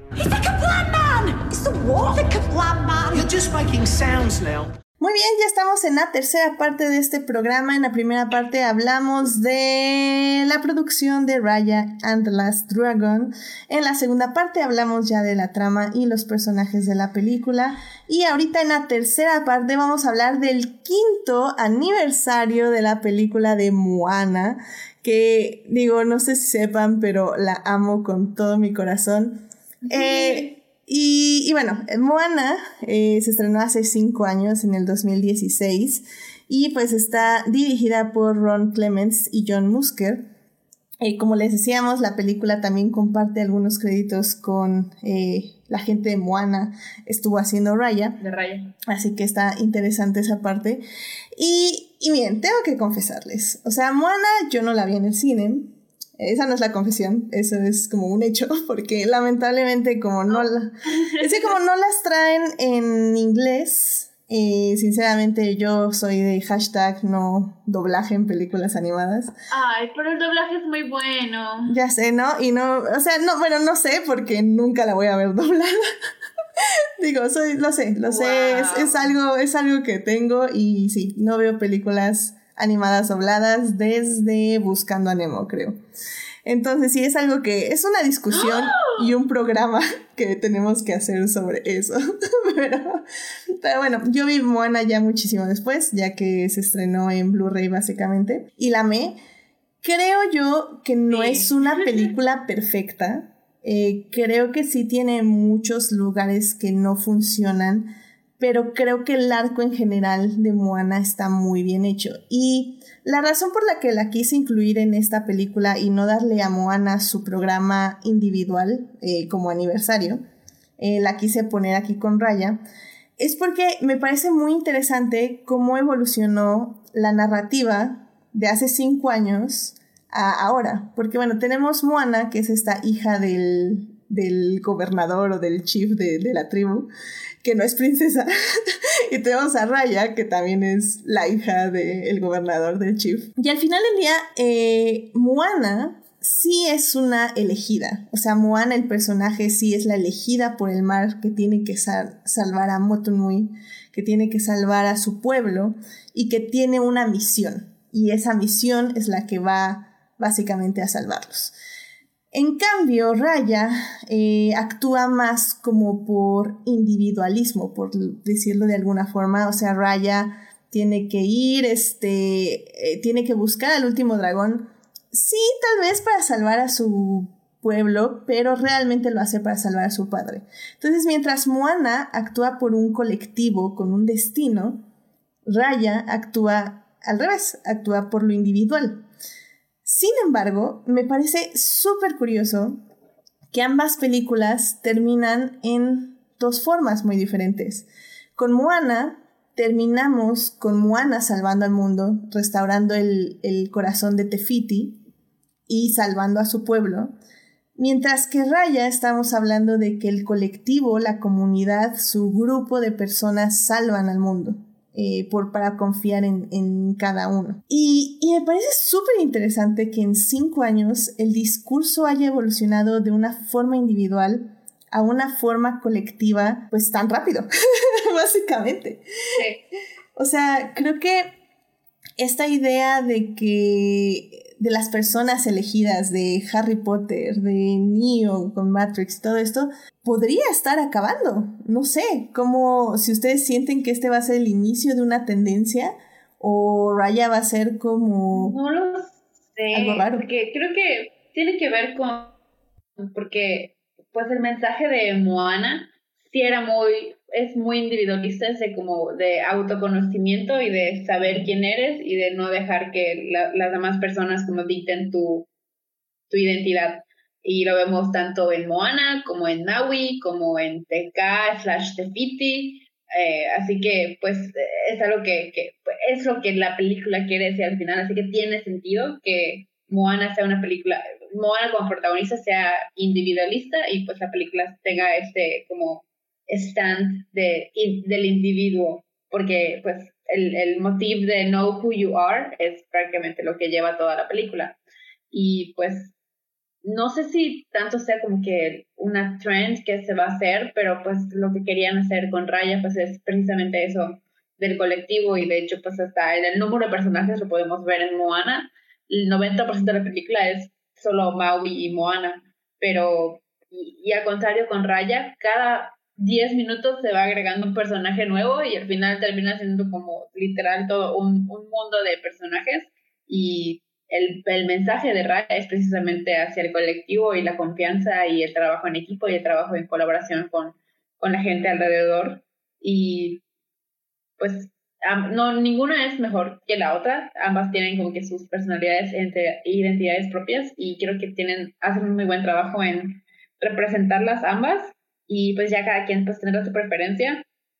Y pues sí sería muy interesante que, que a partir de ahora pues con Raya se mueva este, esta idea de, de el colectivo por encima del, del individualismo sería interesante verlo, porque normalmente las películas de Disney se van más hacia lo del individuo. Sí, generalmente creo que esa es la tendencia de las películas de Disney. O sea, creo que al final del día, sí tengo que decirlo, o sea, creo que Raya como película es muy superior a Moana, eh, sobre todo porque creo que Moana no utiliza bien sus recursos para crecer al personaje de Moana. O sea, creo que eh, hay, hay como varias escenas, por ejemplo, la escena del cangrejo, la escena de los cocos, que no son, o sea, no nos dicen muchísimo el personaje, o sea, nos dicen algo. Sí, claro, eh, el cangrejo nos dice, de hecho, la historia de Maui. Eh, y los cocos nos dice como, no sé, el compromiso de Moana por restaurar el corazón de Tefiti. Pero realmente las escenas no aportan así 100% a sus personajes. En cambio, Raya creo que sí utilizan cada una de sus aventuras para hacer crecer al personaje. Sin embargo, creo que Moana, al ser una película musical, sí tiene mucha fuerza en todos sus números, porque ahí es donde vemos el crecimiento del personaje y su drive, su este lo que la lleva a ser quien es. Y, eso, y como dice Gina, claramente, o sea, no, no, no queremos decir que un mensaje sea mejor que el otro. Creo que Em, ambos aplican para diferentes circunstancias. Y, creo que más bien tendríamos que aprender a distinguir cuándo es bueno ser individualista para salvar al colectivo y cuándo hay que actuar en comunidad para salvar a la comunidad, al colectivo al final del día. Y, eso es creo que bonito de ambas películas. No sé si tú, Christopher, tengas alguna idea de aquí de este comparativo. Sí, creo que como, o sea, creo que lo, creo, que lo mencionabas al, al, principio y, es diferente cómo cada una está construida como personaje. Porque, como decía en, en, la, en la anterior sección, el punto con Raya es que ella, si lo, si lo ves así, ella renuncia como tal a su conexión con el mundo. Ella renuncia a su, a su responsabilidad, incluso como hija del el gobernante de corazón, porque a lo mejor que nena en corazón, creo que todo corazón quedó hecho piedra, si mal, no entendí. Sí, yo también entendí eso, que no había ya nada que salvar, básicamente. Exacto. Y en el caso de Moana, no. O sea, Moana siempre tiene como que esta. O sea, en Moana sí está más establecido el, arco típico de una, de, una Chosen One, de una elegida, de una princesa, que tiene que, ella es su responsabilidad cargar, eh, salvar a, su a su pueblo, que además se contrapone con su deseo natural, que ha sido siempre el de explorar y conocer el, el mar. Entonces, creo que sí, o sea, desde, desde el punto de cómo elaboras la, desde cómo se estructura la trama, sí es diferente tratamiento, porque por un lado, eh, sí hablas de una princesa que es elegida para salvar a su, a, su pueblo, y del otro lado no. El otro lado acaba siendo alguien que termina salvando a su pueblo, eh, al darse cuenta, o sea, ambas acaban entendiendo su responsabilidad y acaban entendiendo que, eh, que tienen que preocuparse por los demás. Pero creo que el viaje de Raya sí está un poco más pulido, porque el de Moana es un poco más accidental. Porque e, e, en sí como tal, el punto con Moana es que Moana toda su vida creció creyendo que Maui era quien iba a salvar a... Motonui. bueno, que iba a regresar el corazón de Tefiti a Motonui aquí quien a Motonui. O sea, ella, ella lo que le pasa es que tiene un héroe y su héroe se cae porque se da cuenta que es igual o más inepto que ella, ¿no?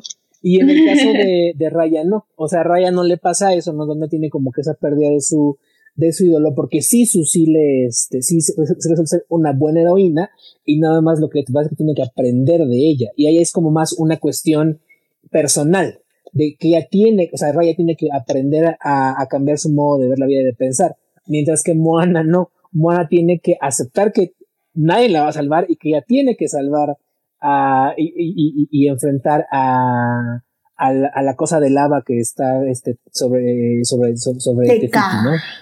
Teca. Es que ya se me dan los nombres. es que la acabo de ver. Sí son diferentes. Y como dices, sí son diferentes enfoques de cómo acercarte al, al, al problema de la, de la comunidad. Creo que está bien. Yo creo que sí hay una cierta tendencia, como dices, por parte de Disney, a, de Disney Animation a cómo enfocar los problemas, porque me estaba acordando, por ejemplo, y si te acuerdas, el punto con Frozen 2, que es la anterior película del estudio, también era una cuestión de comunidad, era una cuestión de eh, no, era un, no era un enfoque tan grande porque no era una nación. Exacto, era una cuestión de, eh, de cómo remendar los errores, de, de, cómo reparar los errores de las generaciones anteriores que afectaban otras comunidades. También era una anda como de comunidad de otra edad. Eh, entonces sí, yo creo que sí hay como que una cierta evolución en el, este, en, el, en, la, en la temática, que a lo mejor también tiene que ver con eh, cómo ha evolucionado el mundo, ¿no? Yo creo que sí, la pandemia y lo que ha representado en el impacto emocional de la vida de todos nosotros va a impactar eventualmente en el tipo de narrativas que estamos narrando, que se están contando, eh, y, y, aquellos valores que se creían perdidos o que se han perdido y que a lo mejor tenemos que redescubrir por la cuestión de, de lo que generó el aislamiento social, ¿no? Entonces, y de hecho, sí, de hecho también eh, hay una percepción que me gustaría hablar con ustedes porque hace mucho tiempo hablé de esta película en un podcast viejo. Y, y, me acuerdo que no, no, lo escuché para como eh, reafirmar esto, pero yo me acuerdo que yo tenía una idea muy fija de Maui. Yo tenía como esta idea de que Maui era eh, una representación como de esta masculinidad que no este que básicamente es eh, su hook su este gancho no me acuerdo cómo se llama em, era como como su fuerte, donde cuando se rompía tenía que ver que la fuerza realmente estaba dentro de él, etc. Y cómo era esta perversión de la sociedad, de la masculinidad, bla, bla, bla, que ya ni, ni siquiera me acuerdo bien qué decía.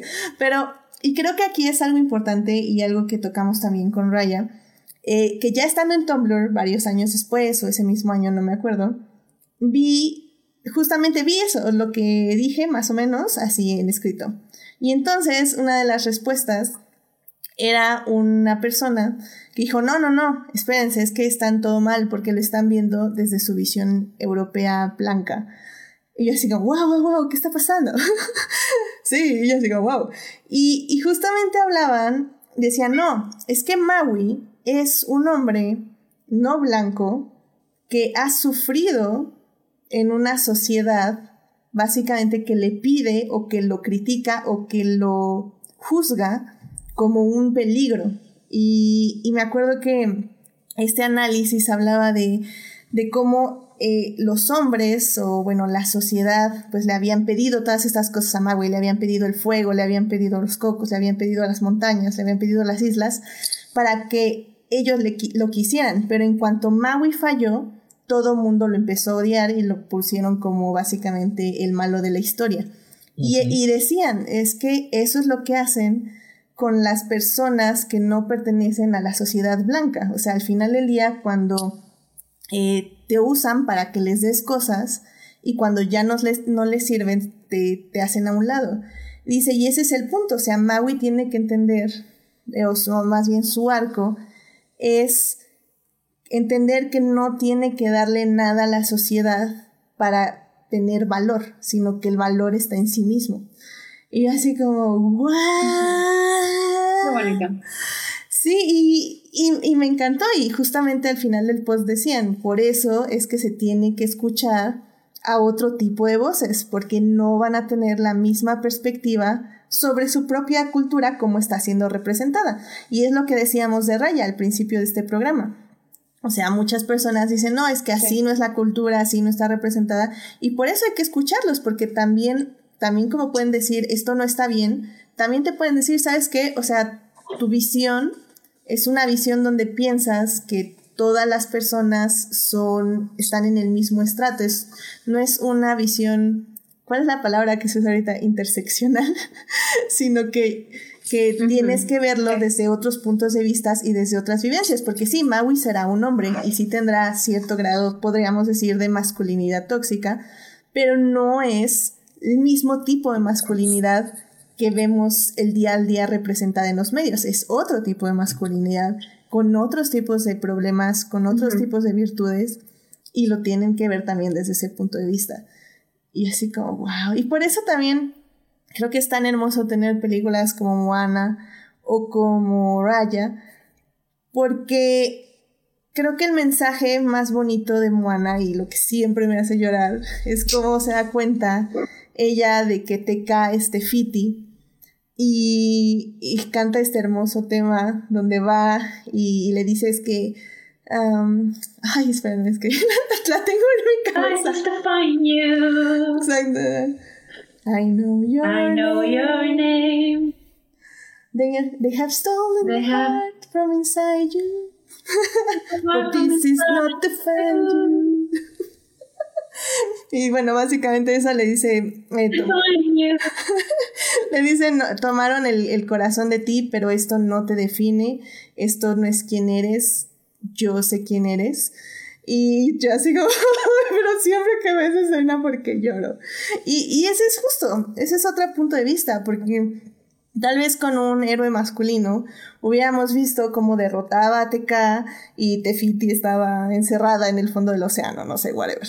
Y, y Moana siempre este mensaje fue de no, es que una persona la pueden dañar y puede estar destruida, pero si escuchamos y vemos con amabilidad y con empatía, podemos restaurarla y restaurar a la madre naturaleza. También tiene varias capas. Y y Ray es lo mismo, o sea, podrían haber destruido a... Ah, se fue su nombre, esta NN. Ah, Enemies to Lovers. Ah, uh, Namari. Namari. este, ¿Namari? ¿Namari? Ajá, Namari, sí. Eh, la podían haber destruido, como bien dijo Gina, pudo haber sido la mala, así, ah, jaja, me corrompí porque muaca, muaca, muaca, etc, etc. Y, y no, o sea, al final del día sabes que, o sea, cometiste un error y al final del día fue un error que, que, pensaste que estaba bien porque estabas viendo por el bien de tu sociedad y de tu comunidad, pero al final del día fue un error y te perdonamos por eso y es más, te damos las herramientas para que tú nos salves. Y, y no, no, no, no puedo con este tipo de narrativas porque me parecen bellísimas, pero sobre todo súper importantes para la sociedad. Y por eso creo que Moana y Raya pertenecen así. Tienen un cajoncito en mi corazón. Igual creo que vale la pena hacer la comparación de que Maui y Namari ambos son los que, entre comillas, rompieron el mundo por igual por, eh, por motivos de que pensaron, pensaron que estaban ayudando a su gente, Maui robando el corazón de Tefiti pensó que, ok, con esto voy a, darle este regalo a los humanos para que mejoren y, me quieran y todo. Y Namari pensó que consiguiendo la gema de Sisu iba a lograr que, que pues Fang tuviera mayor poder y prosperidad como la tenía Corazón.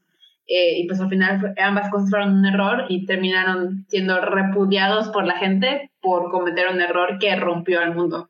Eh, la diferencia pues sería en que Maui no fue el que devolvió el corazón de Tufiti, pero fue el que ayudó a Moana a hacerlo. Así que como digamos que ahí él, hizo su parte y, y logró que se, se, le perdonara su error. Y en cambio, pues Namari sí tuvo que literal ponerse en, en, en primer lugar y ser la, la que tomara el paso para salvar el mundo del error que pues ella cometió de niña. Y pues igual, eh, eh, eh, cuando me dijiste de que ah, encontré una comparación entre, entre Moana y Raya, yo pensé que iba a ser como eso. igual se me hace como que muy interesante que ahí está este paralelo entre ambos. Mejor no, no lo pude haber dicho. La verdad está Está increíble, súper interesante y, y, creo que por eso, eh, como digo, quiero tanto estas dos películas, porque tienen muchas capas, aunque como digo, Moana sí creo que es una película menor, creo que al final del día el mensaje es muy importante y, y pues sí, mil respetos siempre a al mugre de Manuel Miranda que me traumó por un mes con todo el soundtrack de Moana y tuve que imprimir la letra y estaba en el camión. Cuando eso, cuando usábamos transporte público, ¿se acuerdan? Este, um, y, y, cantaba Moana en el transporte público con las letras impresas porque no me salía. Ay, así que me, me, alegra, me alegra haber cantado un poquito aquí, así que eh, Son difíciles. Yo hasta la fecha no me sé más o menos how far I go, qué lejos voy. Ah, Entonces, este, porque las demás no. O sea, me sabré algunas partes del coro. Moana, make way, make way. Moana is union. The village of Matunu is so unique. A mí lo que me gusta mucho, a mí lo que más me gustó de Moana y que, eh, que, que, que, hasta la fecha lo veo y me hace llorar mucho es la relación de Moana con su abuela. Oh. Entonces, mi momento favorito de la oh, película y que me conmueve siempre es cuando Moana se queda ya sola en el, en el barco y que ya quiere renunciar y que en eso aparece la raya fantasma, por así decirlo. exacto. Eh, yo me la sé en español. una hermosa muchacha. Esa parte, esa parte cuando puede eh, reencontrarse con, con, su abuela, a mí me encanta. A mí, no sé, creo que las narrativas de, gente con sus seres, con sus seres queridos perdidos me hace pudín el corazón, entonces esa parte también particular. Y, ese momento donde ya Moana como que tiene su, su, momento de que retoma eh, su misión, me encanta, o sea, me fascina. Yo fui a ver Moana siete veces al cine porque esa escena, a mí la primera vez que la, que la vi así me dejó así en lágrimas. O sea, primero pues por, por la reunión que tiene con, con la abuela y aparte porque aparecen como que los espíritus de sus ancestros y eso, no sé, como que para mí eso me, me golpeó en, en, en, algo dentro de, muy dentro de mi interior, como que ella estando como sola en medio del mar y de repente está rodeada de todos los espíritus que le están diciendo de que, güey, tú puedes hacer esto y aquí estamos y te vamos a apoyar, de que, güey, o sea, yo estaba así en lágrimas y la canción eh, que al final termina así con el mega bang de I Am Moana, y los tira al agua y la música es así súper épico. Yo fui a ver, si fui a ver Moana siete veces al cine fue por esa escena en específico. E, es que es una narrativa muy, eh, muy poderosa porque es como, como dices, o sea, la protagonista ya está completamente sola, siente que no tiene nadie y nada que la apoye y sentir como que esas porras, a lo mejor imaginarias si quieres verlo, porque realmente pues no hay nadie ahí con ella, pero sentir, sentir esa conexión dentro de ti y de que hay, de que hay algo o alguien que te está apoyando y que te está acompañando es muy poderoso. Y como dice, esa parte donde aparecen todos los barcos de los espíritus antepasados es hermoso. O sea, porque es como una, eh, como una porra de estamos contigo y, tú puedes. Entonces, a mí me encanta. Eh, me fascina esa, esa, esa parte. Sí, amén. Ah, o sea, igual, o sea, yo en lágrimas, tanto ahí como cuando pone el, corazón a Tefiti, que ya cantamos. O sea, las amo. E, esta parte visualmente, ese momento de. Ufa, visualmente, wow. o sea, cómo se abre el mar, por así decirlo. Y cómo tú ves a, a, a, a, a, ¿Era Takao? ¿Cómo Takao? Eh, Teka. A Teka amenazándola y gritándole y, furiosa, y cómo Moana no le vale. O sea, no tiene miedo, no tiene dudas, no tiene, o sea, ya sabe lo que tiene que hacer y, y se va acercando y, y, la va poco a poco. Está, eh, hay una parte donde la animación, donde te se acerca hacia Moana, el, el humo, eh, sí, el humo que trae Teca pasa a Moana y luego se abre el, como el cielo así azul con las olas levantadas separadas por el mar. Ufa, no, no, no. momentazo de animación, momentazo. Es increíble, sí, sí, sí, 100%. Y y así nada más porque, por cierto, Julián está escuchándonos en Twitch. Muchísimas gracias, Julián. Y este, y, justamente él pedía karaoke. Y, y nada más como para honrar, ya, ya cantamos bastante, creo yo, pero ah, creo que para mí eh, la canción de How Far I Go es como de las que más disfruto, porque las otras las lloro y las canto con el corazón, pero How Far I Go la canto siempre con mucha alegría porque me costó muchísimo trabajo aprendérmela.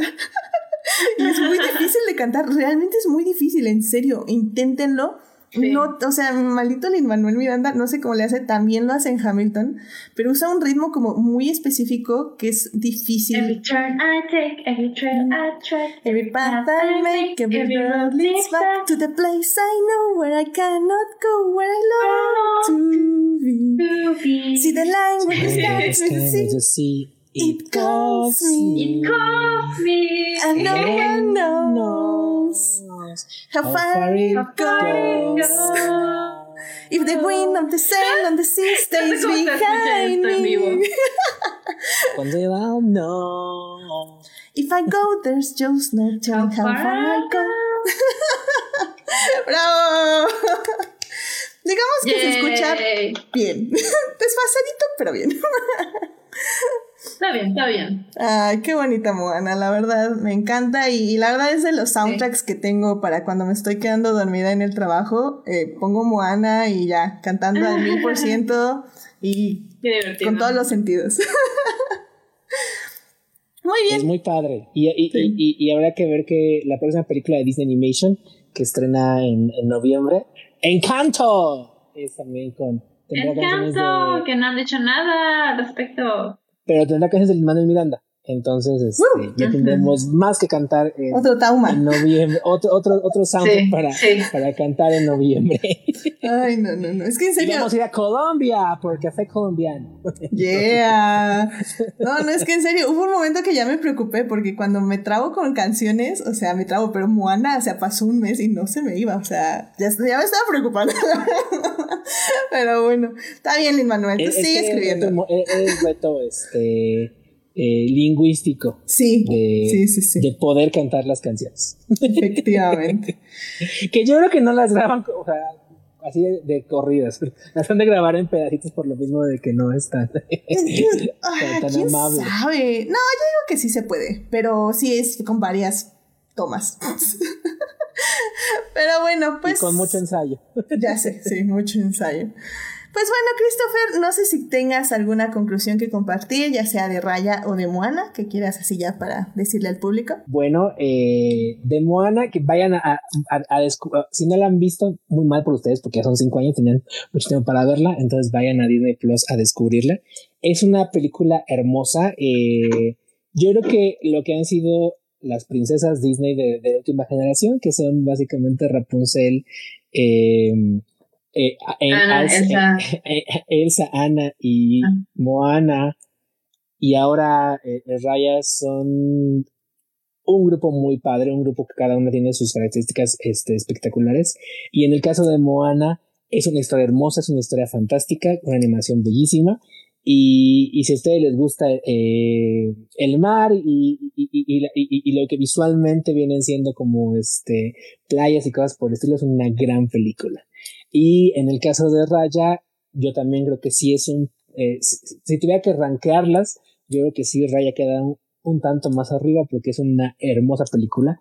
Es una de las películas que he sentido que el guion trabaja de una manera, fluye como, como, como agua, no tiene ningún problema, a pesar de que es un guion bastante eh, pesado, bastante lleno de información, bastante lleno de cosas. La animación es espectacular. Algo que no hablamos mucho, pero que, que me quiero mencionar, es que Raya tiene una maestría impresionante en la manera en la que crea escenarios. O sea, tenemos cinco lugares distintos que en crónicas bautizamos o rebautizamos como Sonora Xochimilco, este, eh, eh, ¿cómo era? Eh, Sonora Xochimilco, Chihuahua, Sonora era cola, este, porque era árido como un desierto, Chihuahua era, este, la, espina, creo que es donde está la tundra, este, Xochimilco es este, donde están todos los laguitos, la parte donde está este, eh, de lagos. ¿Y cuáles eran las otras dos? No me acuerdo cuáles eran las otras dos, pero básicamente los cinco es el corazón, corazón de la Chiapas, porque es una selva. Este, mm. y ya no me acuerdo cuál era este. Qué bonito. Eh, colmillo. Pero básicamente son cinco escenarios muy hermosos, cada uno tiene vida propia, cada uno tiene características propias, y aún así la manera en la cual armonizan todos es muy bella. Yo le llamaba la masterización de las habilidades de Ralph el Demoledor en cuanto a creación de mundos que guardan eh, armonía. Eh, mm. Entonces, tienen todo, tienen una gran historia, tienen una gran este, eh, animación, una película muy divertida, Aquafina es fantástica. quiero comentar, mi chiste favorito es cuando Raya le dice que rompió la gema, eh, pero que todavía existe y están los pedazos y le dice sí su ah claro es como si yo te dijera mira tenía un perrito pero pues se murió y, tengo varios pedazos de él ¿De qué, de, qué me sirve, no? Algo así más o menos. es fantástico. Ese es de los que más me hizo reír. Eh, entonces tiene todo. Y un mensaje que yo creo que, una historia, una reflexión que creo que es muy apropiada y muy actual para los, para los tiempos que vivimos. Y a nivel ya de yo que soy eh, fan de Disney, me encanta cómo esto sigue validando a Disney Animation. eh, como un estudio con vida propia, como un estudio con energía propia, como un estudio con creatividad propia. Y, y lo que tampoco comentamos, porque es como, este, ya, ya, me quedó claro que es como que este tema no grato en el, en, el podcast, este, el doblaje está bien, eh, Dana Paola es Raya y este, y Sisu es Carla Medina, que pueden recordar porque fue la voz de Trixie en Toy Story, la rinoceronte. Eh, aquí lo hacen muy bien, las dos lo hacen muy bien y en general el doblaje está muy padre. Entonces, si vale la pena, no sean codos, vayan a pagar sus 330 pesos en, en Disney Plus para tener acceso a, Premier Access. Sí, lo vale. O si no, pues espérense a que creo que en abril más o menos está llegando para todos los demás suscriptores. Sí, ya teníamos la fecha de abril y la perdí. Es creo que, que el 23 quedamos. Creo que 23 hayas dicho. Sí, 23 de abril que llega ya gratis ahí a Disney Plus. Y también oí que el Blu-ray ya sale como en 15 días. Entonces también ya si quieren ¡Ah! directamente comprar el Blu-ray. Ahorita, ahorita les digo mientras Gina nos dice su conclusión y les busco la fecha exacta en que sale el Blu-ray y que la pueden ver en Disney Plus. Así que Gina, ¿alguna conclusión que quieras darnos tanto de Moana o de Raya o de Amas? Pues yo creo que, que Christopher eh, dijo como todo lo que me gustaría decir. Eh, creo que Raya es una eh, excelente película. Yo, antes de que saliera, desde hasta hace pocos meses, yo creí que yo creí que iba a ser un musical, no sé, como que mi mente dijo, ah, es un musical, obviamente, porque es una película de Disney animada de princesas, obviamente es musical. Pero ya luego como que empecé a darme cuenta de que mm, Kelly no sé si canta, creo que sí canta, pero yo nadie más del cast es cantante. Creo que nadie ha dicho que haya un compositor de, de, de letra, así que creo que mm, creo que no es un musical. Pero me quedé con la duda hasta casi casi el día del estreno pero tal vez a mí, a mí yo soy fan de los musicales, ya lo dije, tal vez si fuera un musical, estoy tratando de pensar en un escenario en el que la película tal cual es fuera un musical, que tal vez podría funcionar, pero creo que es un guion tan bien hecho y bien armado que tal vez eh, agregarle como números musicales lo hubiera entorpecido un poco. Creo que si decidieron no hacer un musical fue una decisión a conciencia y que fue para eh, el mejoramiento de la historia y la película y pues está bien y creo que tiene sentido y vale la pena. O sea, a pesar de que me gustaría tener números musicales en este mundo que se ve súper colorido y iluminado y todo, eh, entiendo que, que, pues la historia tiene que prevalecer encima de, de, todo lo demás y vale la pena porque pues es una excelente historia.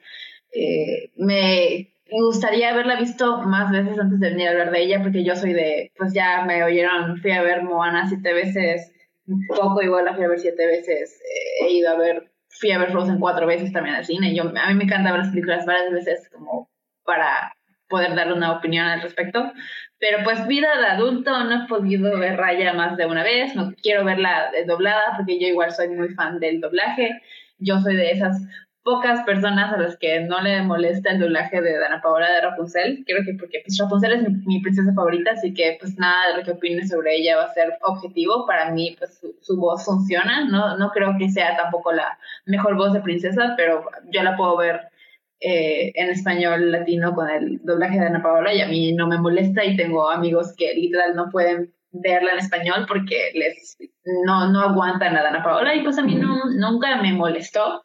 Y ya que anunciaron que ella iba a ser Dana, que ella iba a ser Raya, perdón, eh, mucha gente así como que se quedó como que el mal, el mal sabor de boca de Rapunzel y dijeron de que, ay, no, lo, lo va a hacer feo. Pero pues si ya pasaron 10 años, o sea, obviamente eh, ella pues ya ha hecho otras cosas, ya mejoró como actriz, eh, ya no es eh, una morrita de 17, 18 años, ya es más grande, eh, pues obviamente su calidad de, de, actuación va a mejorar, tiene que haber mejorado en 10 años.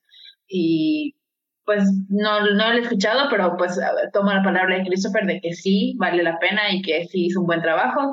Y ya que, ya que la vea en español latino, ya les pondré en Twitter ahí mis opiniones.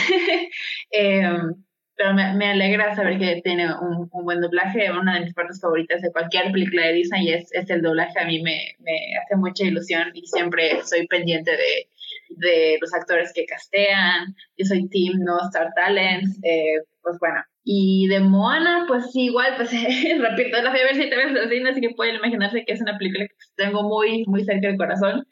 Eh, me llena de muchas buenas vibras. Definitivamente creo que Raya, si, las, si la estamos comparando, como que pues sí llega a ser una mejor película, o una, una mejor, tal vez no mejor, pero una película más sólida, que tiene más cosas que decir y tiene un guion como que más eh, preparado y, sólido. Moana, pues como es musical y todo, como que está un poco más flexible en, su historia, es mucho más relajado, como que no está tan, no le interesa tanto contar una historia, más bien está interesado en desarrollar los personajes, así que el guion es más ligero.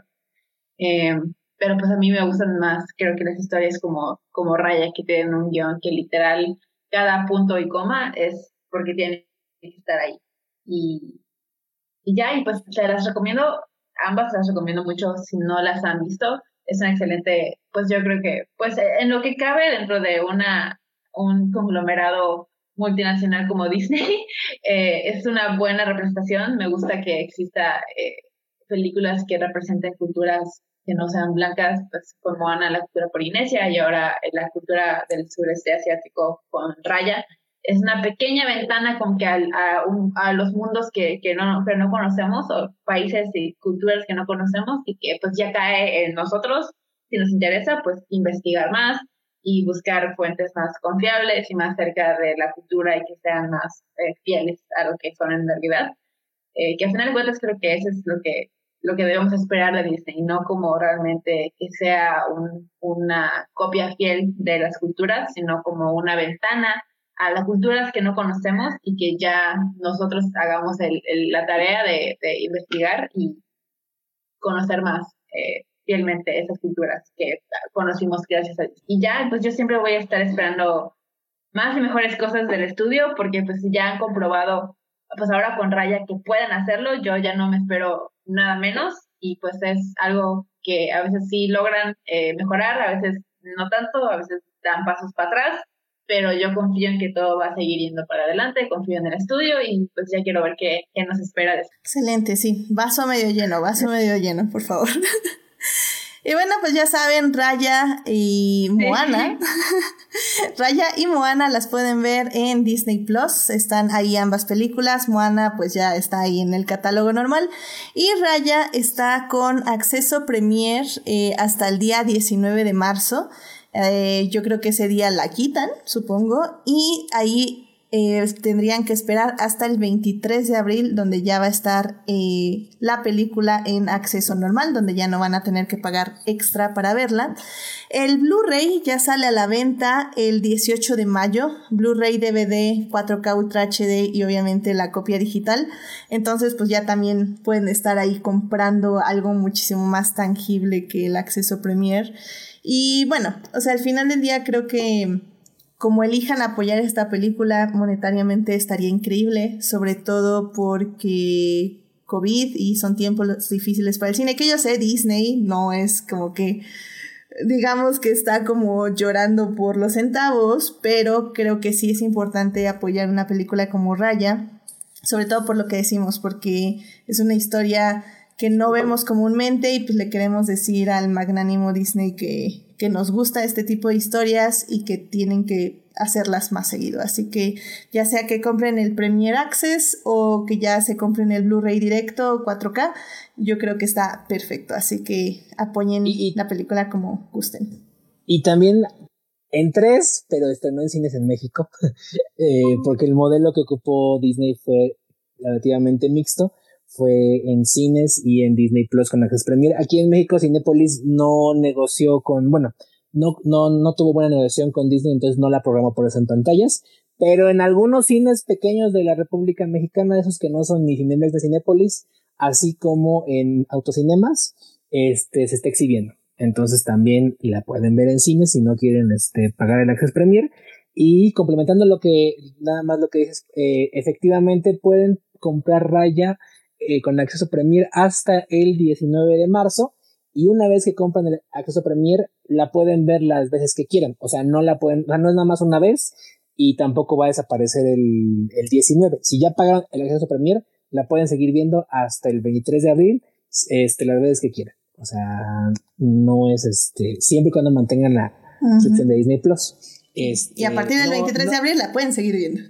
Y a partir del 23 de abril ya todos la pueden ver, este, las veces que quieran igual, este, sin costo adicional. Lo que pasa es que, es que luego hay algunos este, streamings que nada más, por ejemplo, creo que el de Justice League, que estrena este jueves, sí va a ser de que la pagas una vez y ya nada más, o sea, no la puedes volver a ver. Este, y aquí no, aquí sí la puedes ver las veces que quieras. Pero ¿cómo vamos a revisar escena por escena? bueno, ya. no, y ya 300 pesos también, y yo dije, mira, cuatro horas del maestro Zacarías. Por 300 es una ganga. Por 300 pesos. Bueno, por lo menos fue lo que sacó creo que me da cable. Habrá que ver si este Cinepolis Click y iTunes mantienen ese precio. Excelente. Muy bien, pues ya escucharon, Raya Disney Plus de Blu-ray, DVD y luego más este para todo público va a estar ahí y también chequense Moana, obviamente que me encanta verla y pues obviamente también me encanta ahorita darle play a Disney Plus para que vea que estoy viendo Moana una y otra vez sin parar junto con Javi. Y fíjate que siempre está en el top. Hay, hay una eh, dentro de las tiras de este, porque Disney Plus tiene como tiras, ¿no? Te como diversos contenidos hay una que se llama Tendencias. Tendencias es básicamente lo que más gente ve, como el top 10 de Netflix, más o menos. Este, lo que siempre está en primer lugar es básicamente, este, en este punto, WandaVision, este, Los Simpson, El Mandalorian y La Casa de Mickey Mouse. Es lo que más ve México o América Latina, como consideren. Obviamente WandaVision y el mando, porque pues es lo que atrae a la gente. Pero parece que Los Simpson y este y, y La Casa de Mickey Mouse, que es este programa de preescolar, es lo que todo el mundo le gusta. Pero eh, más abajito siempre rankean mucho lo que es Moana, lo que es Frozen y lo que es este Toy Story. Son las que siempre están ahí como caballitos de batalla. Entonces sí tiene mucho, recibe mucho amor en Disney Plus Moana. Y vamos a darle aún más amor, claramente, y a Raya también. Véanla muchas veces en Disney Plus. Muy bien, pues miren, ya es como muy tarde. Eh, pero yo sé que nos expandimos un poquito y hablamos de dos películas. Así que vamos a decir rapidísimo, nada más así a las recomendaciones de la semana, pero así para decirlas en un minuto, ¿va? Así que vamos a las recomendaciones de la semana. I love movies. Gosh, I love movies. Muy bien, ya estamos aquí en las recomendaciones de la semana y yo sé que Julián está muy feliz porque ya llevamos como dos horas trece de programa. Y no, no, Julián, no se va a extender más, no te preocupes, ahorita termina, pero muy bien. Christopher, dinos rápidamente alguna recomendación que le quieras dar a nuestro público. Ya nada más eh, rápidamente eh, dos, eh, una para casa y otra por si quieren salir o para más adelante. Para casa hay una película en Disney Plus que se llama Clouds. Es un drama adolescente, por así decirlo, eh, inspirado en la historia real de Zach Sobiek, que fue, es, eh, fue un compositor eh, adolescente que compuso una canción que se llama Clouds. la compuso poco antes de morir porque tenía una enfermedad terminal, si mal no me acuerdo, creo que era un tipo de cáncer muy agresivo. Zach falleció a los 17 años, pero logró que esta canción se convirtiera un éxito en iTunes. Entonces, es una película muy bonita, muy inspiradora más o menos de la temática tipo a dos metros de distancia eh, o la de bajo la misma estrella. Entonces, si quieren echar un poco de, este, drama y de llorar a gusto y de inspirarse, chequen Clouds en Disney Plus. Y la otra, si quieren ir al cine, el fin de semana fui a ver una eh, comedia romántica mexicana que se llama Dime cuando tú.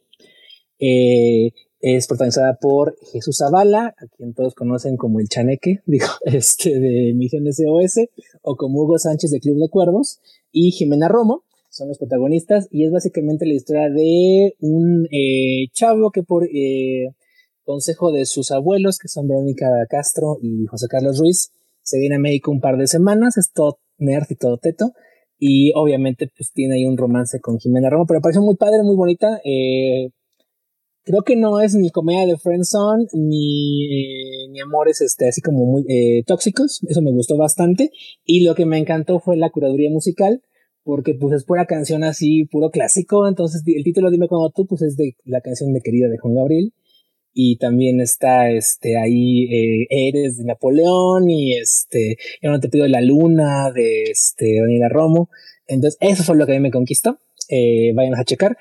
Eh, insisto, Clouds en Disney Plus y dime cuando tú eh, en cines y yo que ya muy pronto porque es más de diciembre, pero apenas aquí en Ciudad de México llegó. Eh, la verán yo creo que en DVD y, en Blu-ray y a lo mejor este, pues en algún servicio de streaming, todavía no sé en cuál, pero tenganla presente. Muy bien, perfecto. Muchísimas gracias por tus recomendaciones, Chris. Gina, ¿alguna recomendación que le quieras dar al público? Sí, yo sí, súper rápido. Esa semana vi en Netflix, ay, no sé si me escuchan. eh, semana vi en Netflix eh, una película que se llama Moxie. Es una película que está dirigida por Amy Poehler y se trata acerca de un grupo de niñas que hacen una revista eh, feminista en su escuela después de ser, pues ya saben, acosadas, agredidas eh, por los chavos en su escuela sin tener repercusión por las autoridades y se hace así una mini revolución en la preparatoria y pues mientras la chava está lidiando pues con su mejor amiga y pues con sus nuevos amigos o con un vato que le gusta y con este como es despertar eh, de rebeldía y de revolución y darse cuenta de, de que no puedes quedarte callada frente a situaciones de injusticia y pues eh, es una eh, siento que es una buena película yo viéndola creo que se queda un poquito como tibia. Yo le quería como que llegar un poquito más allá, pero entiendo que es una, el, el público son más bien como niñas o preadolescentes, adolescentes que apenas están iniciándose en las ideas del feminismo y la sororidad y todo, así que creo que con esa mentalidad y tal vez para mostrárselo a alguna sobrina o sus hijas si tienen como esa edad y quieren como medio presentarles como, oye, hay un movimiento llamado feminismo y medio esto de, lo que se trata y puedes aprender un poco por, por medio de esta película. Creo que tiene buenos mensajes, tiene buenos personajes, tiene eh, buenas ideas y pues me gusta que pues como siento que permite a las niñas el, el ser revolucionarias a su manera. Y se me hace linda de nuevo, para mí, pues ya de 24 años y siendo feminista ardua, eh, que va a marchas y ve pintar los monumentos, pues yo digo, ah, está como que medio vainilla y medio sosa, pero creo que es un buen como Feminism 101 para niñas, así que pues véanla, está dirigida por Amy Poehler, así que pues cast mayormente femenino, eh, diverso también, y ya, es todo, véanla, chequenla. Excelente, muy bien, muchas gracias Gina. Sería Moxie en Netflix, ahí la pueden ver. Muchísimas gracias. Y bueno, ya igual yo para cerrar, eh, la verdad es que tenía en mi lista muy, muy dependientes la película de Ya no estoy aquí, esta película mexicana que estuvo prenominada a los Oscars, pero que no quedó en las nominaciones finales. Entonces, este, la vi por primera vez ayer. Eh, esta película la encuentran en Netflix y la verdad es que no sé quién me la había vendido o si yo había hecho mis propias conclusiones juzgando nada más el póster y las tarjetas de Netflix porque obviamente no había visto el tráiler. Pero híjole, qué sorpresa. O sea, no, no era nada de lo que esperaba. Eh, es una película no solo que está muy bien hecha en estructura, en narración, en guion, en fotografía y en todo lo, así que técnico, sino que también es una muy bonita historia de crecimiento, de identidad, de este inevitable cambio que pasa por el espacio, por el tiempo, por la violencia que permea una sociedad. Y, pues habla sobre este constante, esta constante búsqueda de pertenencia y, y cómo el mundo cambia mientras nosotros tratamos de no cambiar, pero al mismo tiempo cambiamos por eso mismo. Guau, o sea, en serio que me encantó. Eh, o sea, me súper mega arrepentí de no haberla visto antes. Obviamente hubiera entrado en mi top 10 del año en que se estrenó. Creo que es el 2009, pero 2019, perdón, pero creo que se estrenó en el 2020. la súper mega recomiendo, o sea, no vean nada, en serio no cometan mi error, que fue pues juzgar una película por su póster o por lo que yo pensé que iba a ser la trama. Eh, porque creo que, pues sí, lo hacemos y, y, obviamente no deberíamos y cuando nos atrapamos haciendo un, un juicio de esa manera, lo tenemos que revertir. Y, y, mi manera de revertirlo es diciendo vayan a ver ahora, porque ufa, está, está muy buena, está muy fuerte, eh, pero no en, en, la temática principal, o sea, creo que todo lo fuerte y, y violento está atrás realmente es la historia de este chico y de, su vida y de su identidad. Y, creo que está increíble. En serio, me, encantó. O sea, vayan a ver, vayan a ver, por favor. Es Yo no estoy aquí y la pueden ver en Netflix. Así que bueno, con esto llegamos ya al final de este hermoso programa. Oh Dios, duró mucho. pero, pero sí, no importa, no importa. Así que muchísimas gracias Gina y Christopher por venir al programa. Muchísimas gracias Christopher por venir. ¿Dónde te puede encontrar nuestro público? No, muchas gracias a ti por invitarme y también un gusto conocer a Gina, con quien no he tenido la oportunidad de compartir eh, el podcast. Eh, ahí me pueden encontrar en mi Twitter, que es at ChristoVM, C-H-R-I-S-T-O-V-M. Este, y me pueden encontrar también si quieren escuchar todos los jueves. Ahí andamos en Crónica del Multiverso, donde hablamos de películas, televisión, cómics y chismes de la semana. Este, la semana pasada hablamos de Raya y el último dragón y de la controversia de la cancelación de este, entonces, este estuvo divertido. Y este jueves haremos eh, un eh, comentario en vivo sobre este, el Snyder Cut. Entonces ahí si quieren este, escuchar la opinión que tendremos sobre esas cuatro horas que el maestro Zacarías nos va a regalar este uh. jueves, estén atentos. Y pues nada más. Entonces, este... Bueno, también tenemos Facebook de Crónicas, tenemos grupo de Facebook en Crónicas y nos pueden encontrar en arroba multiverso en Twitter nos quieren también seguir. Y pues muchas gracias siempre por el espacio y la invitación. Muchísimas gracias, Christopher. Gina, muchísimas gracias por venir. ¿Dónde te puede encontrar nuestro público? Gracias, como siempre, por invitarme. Gracias a Christopher igual por estar aquí. Mucho gusto. Me dio mucho gusto hablar con, con ambos. Y pues a mí me pueden encontrar en Twitter como Gina Güemes con dos is y una s al final. Y también les invito a escuchar eh, el podcast que comparto con mis amigos, que se llama El Kine Podcast, lo pueden buscar así en Spotify, es con K, K-I-N-E, podcast. Y de hecho, esta semana, el, el, episodio de este sábado que estuvimos, hablamos de WandaVision, hablamos de Raya, hablamos un poquito igual de la película nueva de Tom Holland, Cherry, y de chismeamos un poquito acerca de los Golden Globes, de los Critics' Choice, y pues eso, está divertido, y pues ojalá puedan tomarse eh, un ratito de su día para ir a, seguir el podcast, el podcast y escucharnos. Eh, sale un episodio cada vez que la vida de adulto nos permite, que procuramos que sea los miércoles o jueves, pero pues ya ven, este, este episodio salió sábado, así que pues entre miércoles y sábado es una, es una buena referencia para esperar el episodio, pero pues la vida de adulto y COVID, pandemia, pues estamos todos separados, así que a veces no se puede. Pero pues si tienen chance, chequen el podcast y ahí nos estamos viendo en las redes. Excelente, muchísimas gracias Gina y pues sí, obviamente también ahí pásense tanto a Crónicas como al podcast de, Gina, que perdón, se me fue completamente el nombre, ¿cómo, cómo se llama? Kine Podcast. Kine Podcast, Kine Podcast, perfecto, ahí, ahí vayan a seguirla y escucharla y también a Christopher, por favor. Muy bien, y pues ya saben, a mí me pueden encontrar en HT Idea, donde cada vez hablo menos de Star Wars. Y bueno, muchísimas gracias a quienes nos acompañaron en vivo, que estuvo Héctor Guerra, estuvo también Julio, estuvo Uriel Botello y me parece que fueron todos los que nos estuvieron saludando aquí en YouTube. Y en Twitch obviamente estuvo el gran Julián García, que estuvo ahí recordándome que este programa ya se estaba alargando mucho.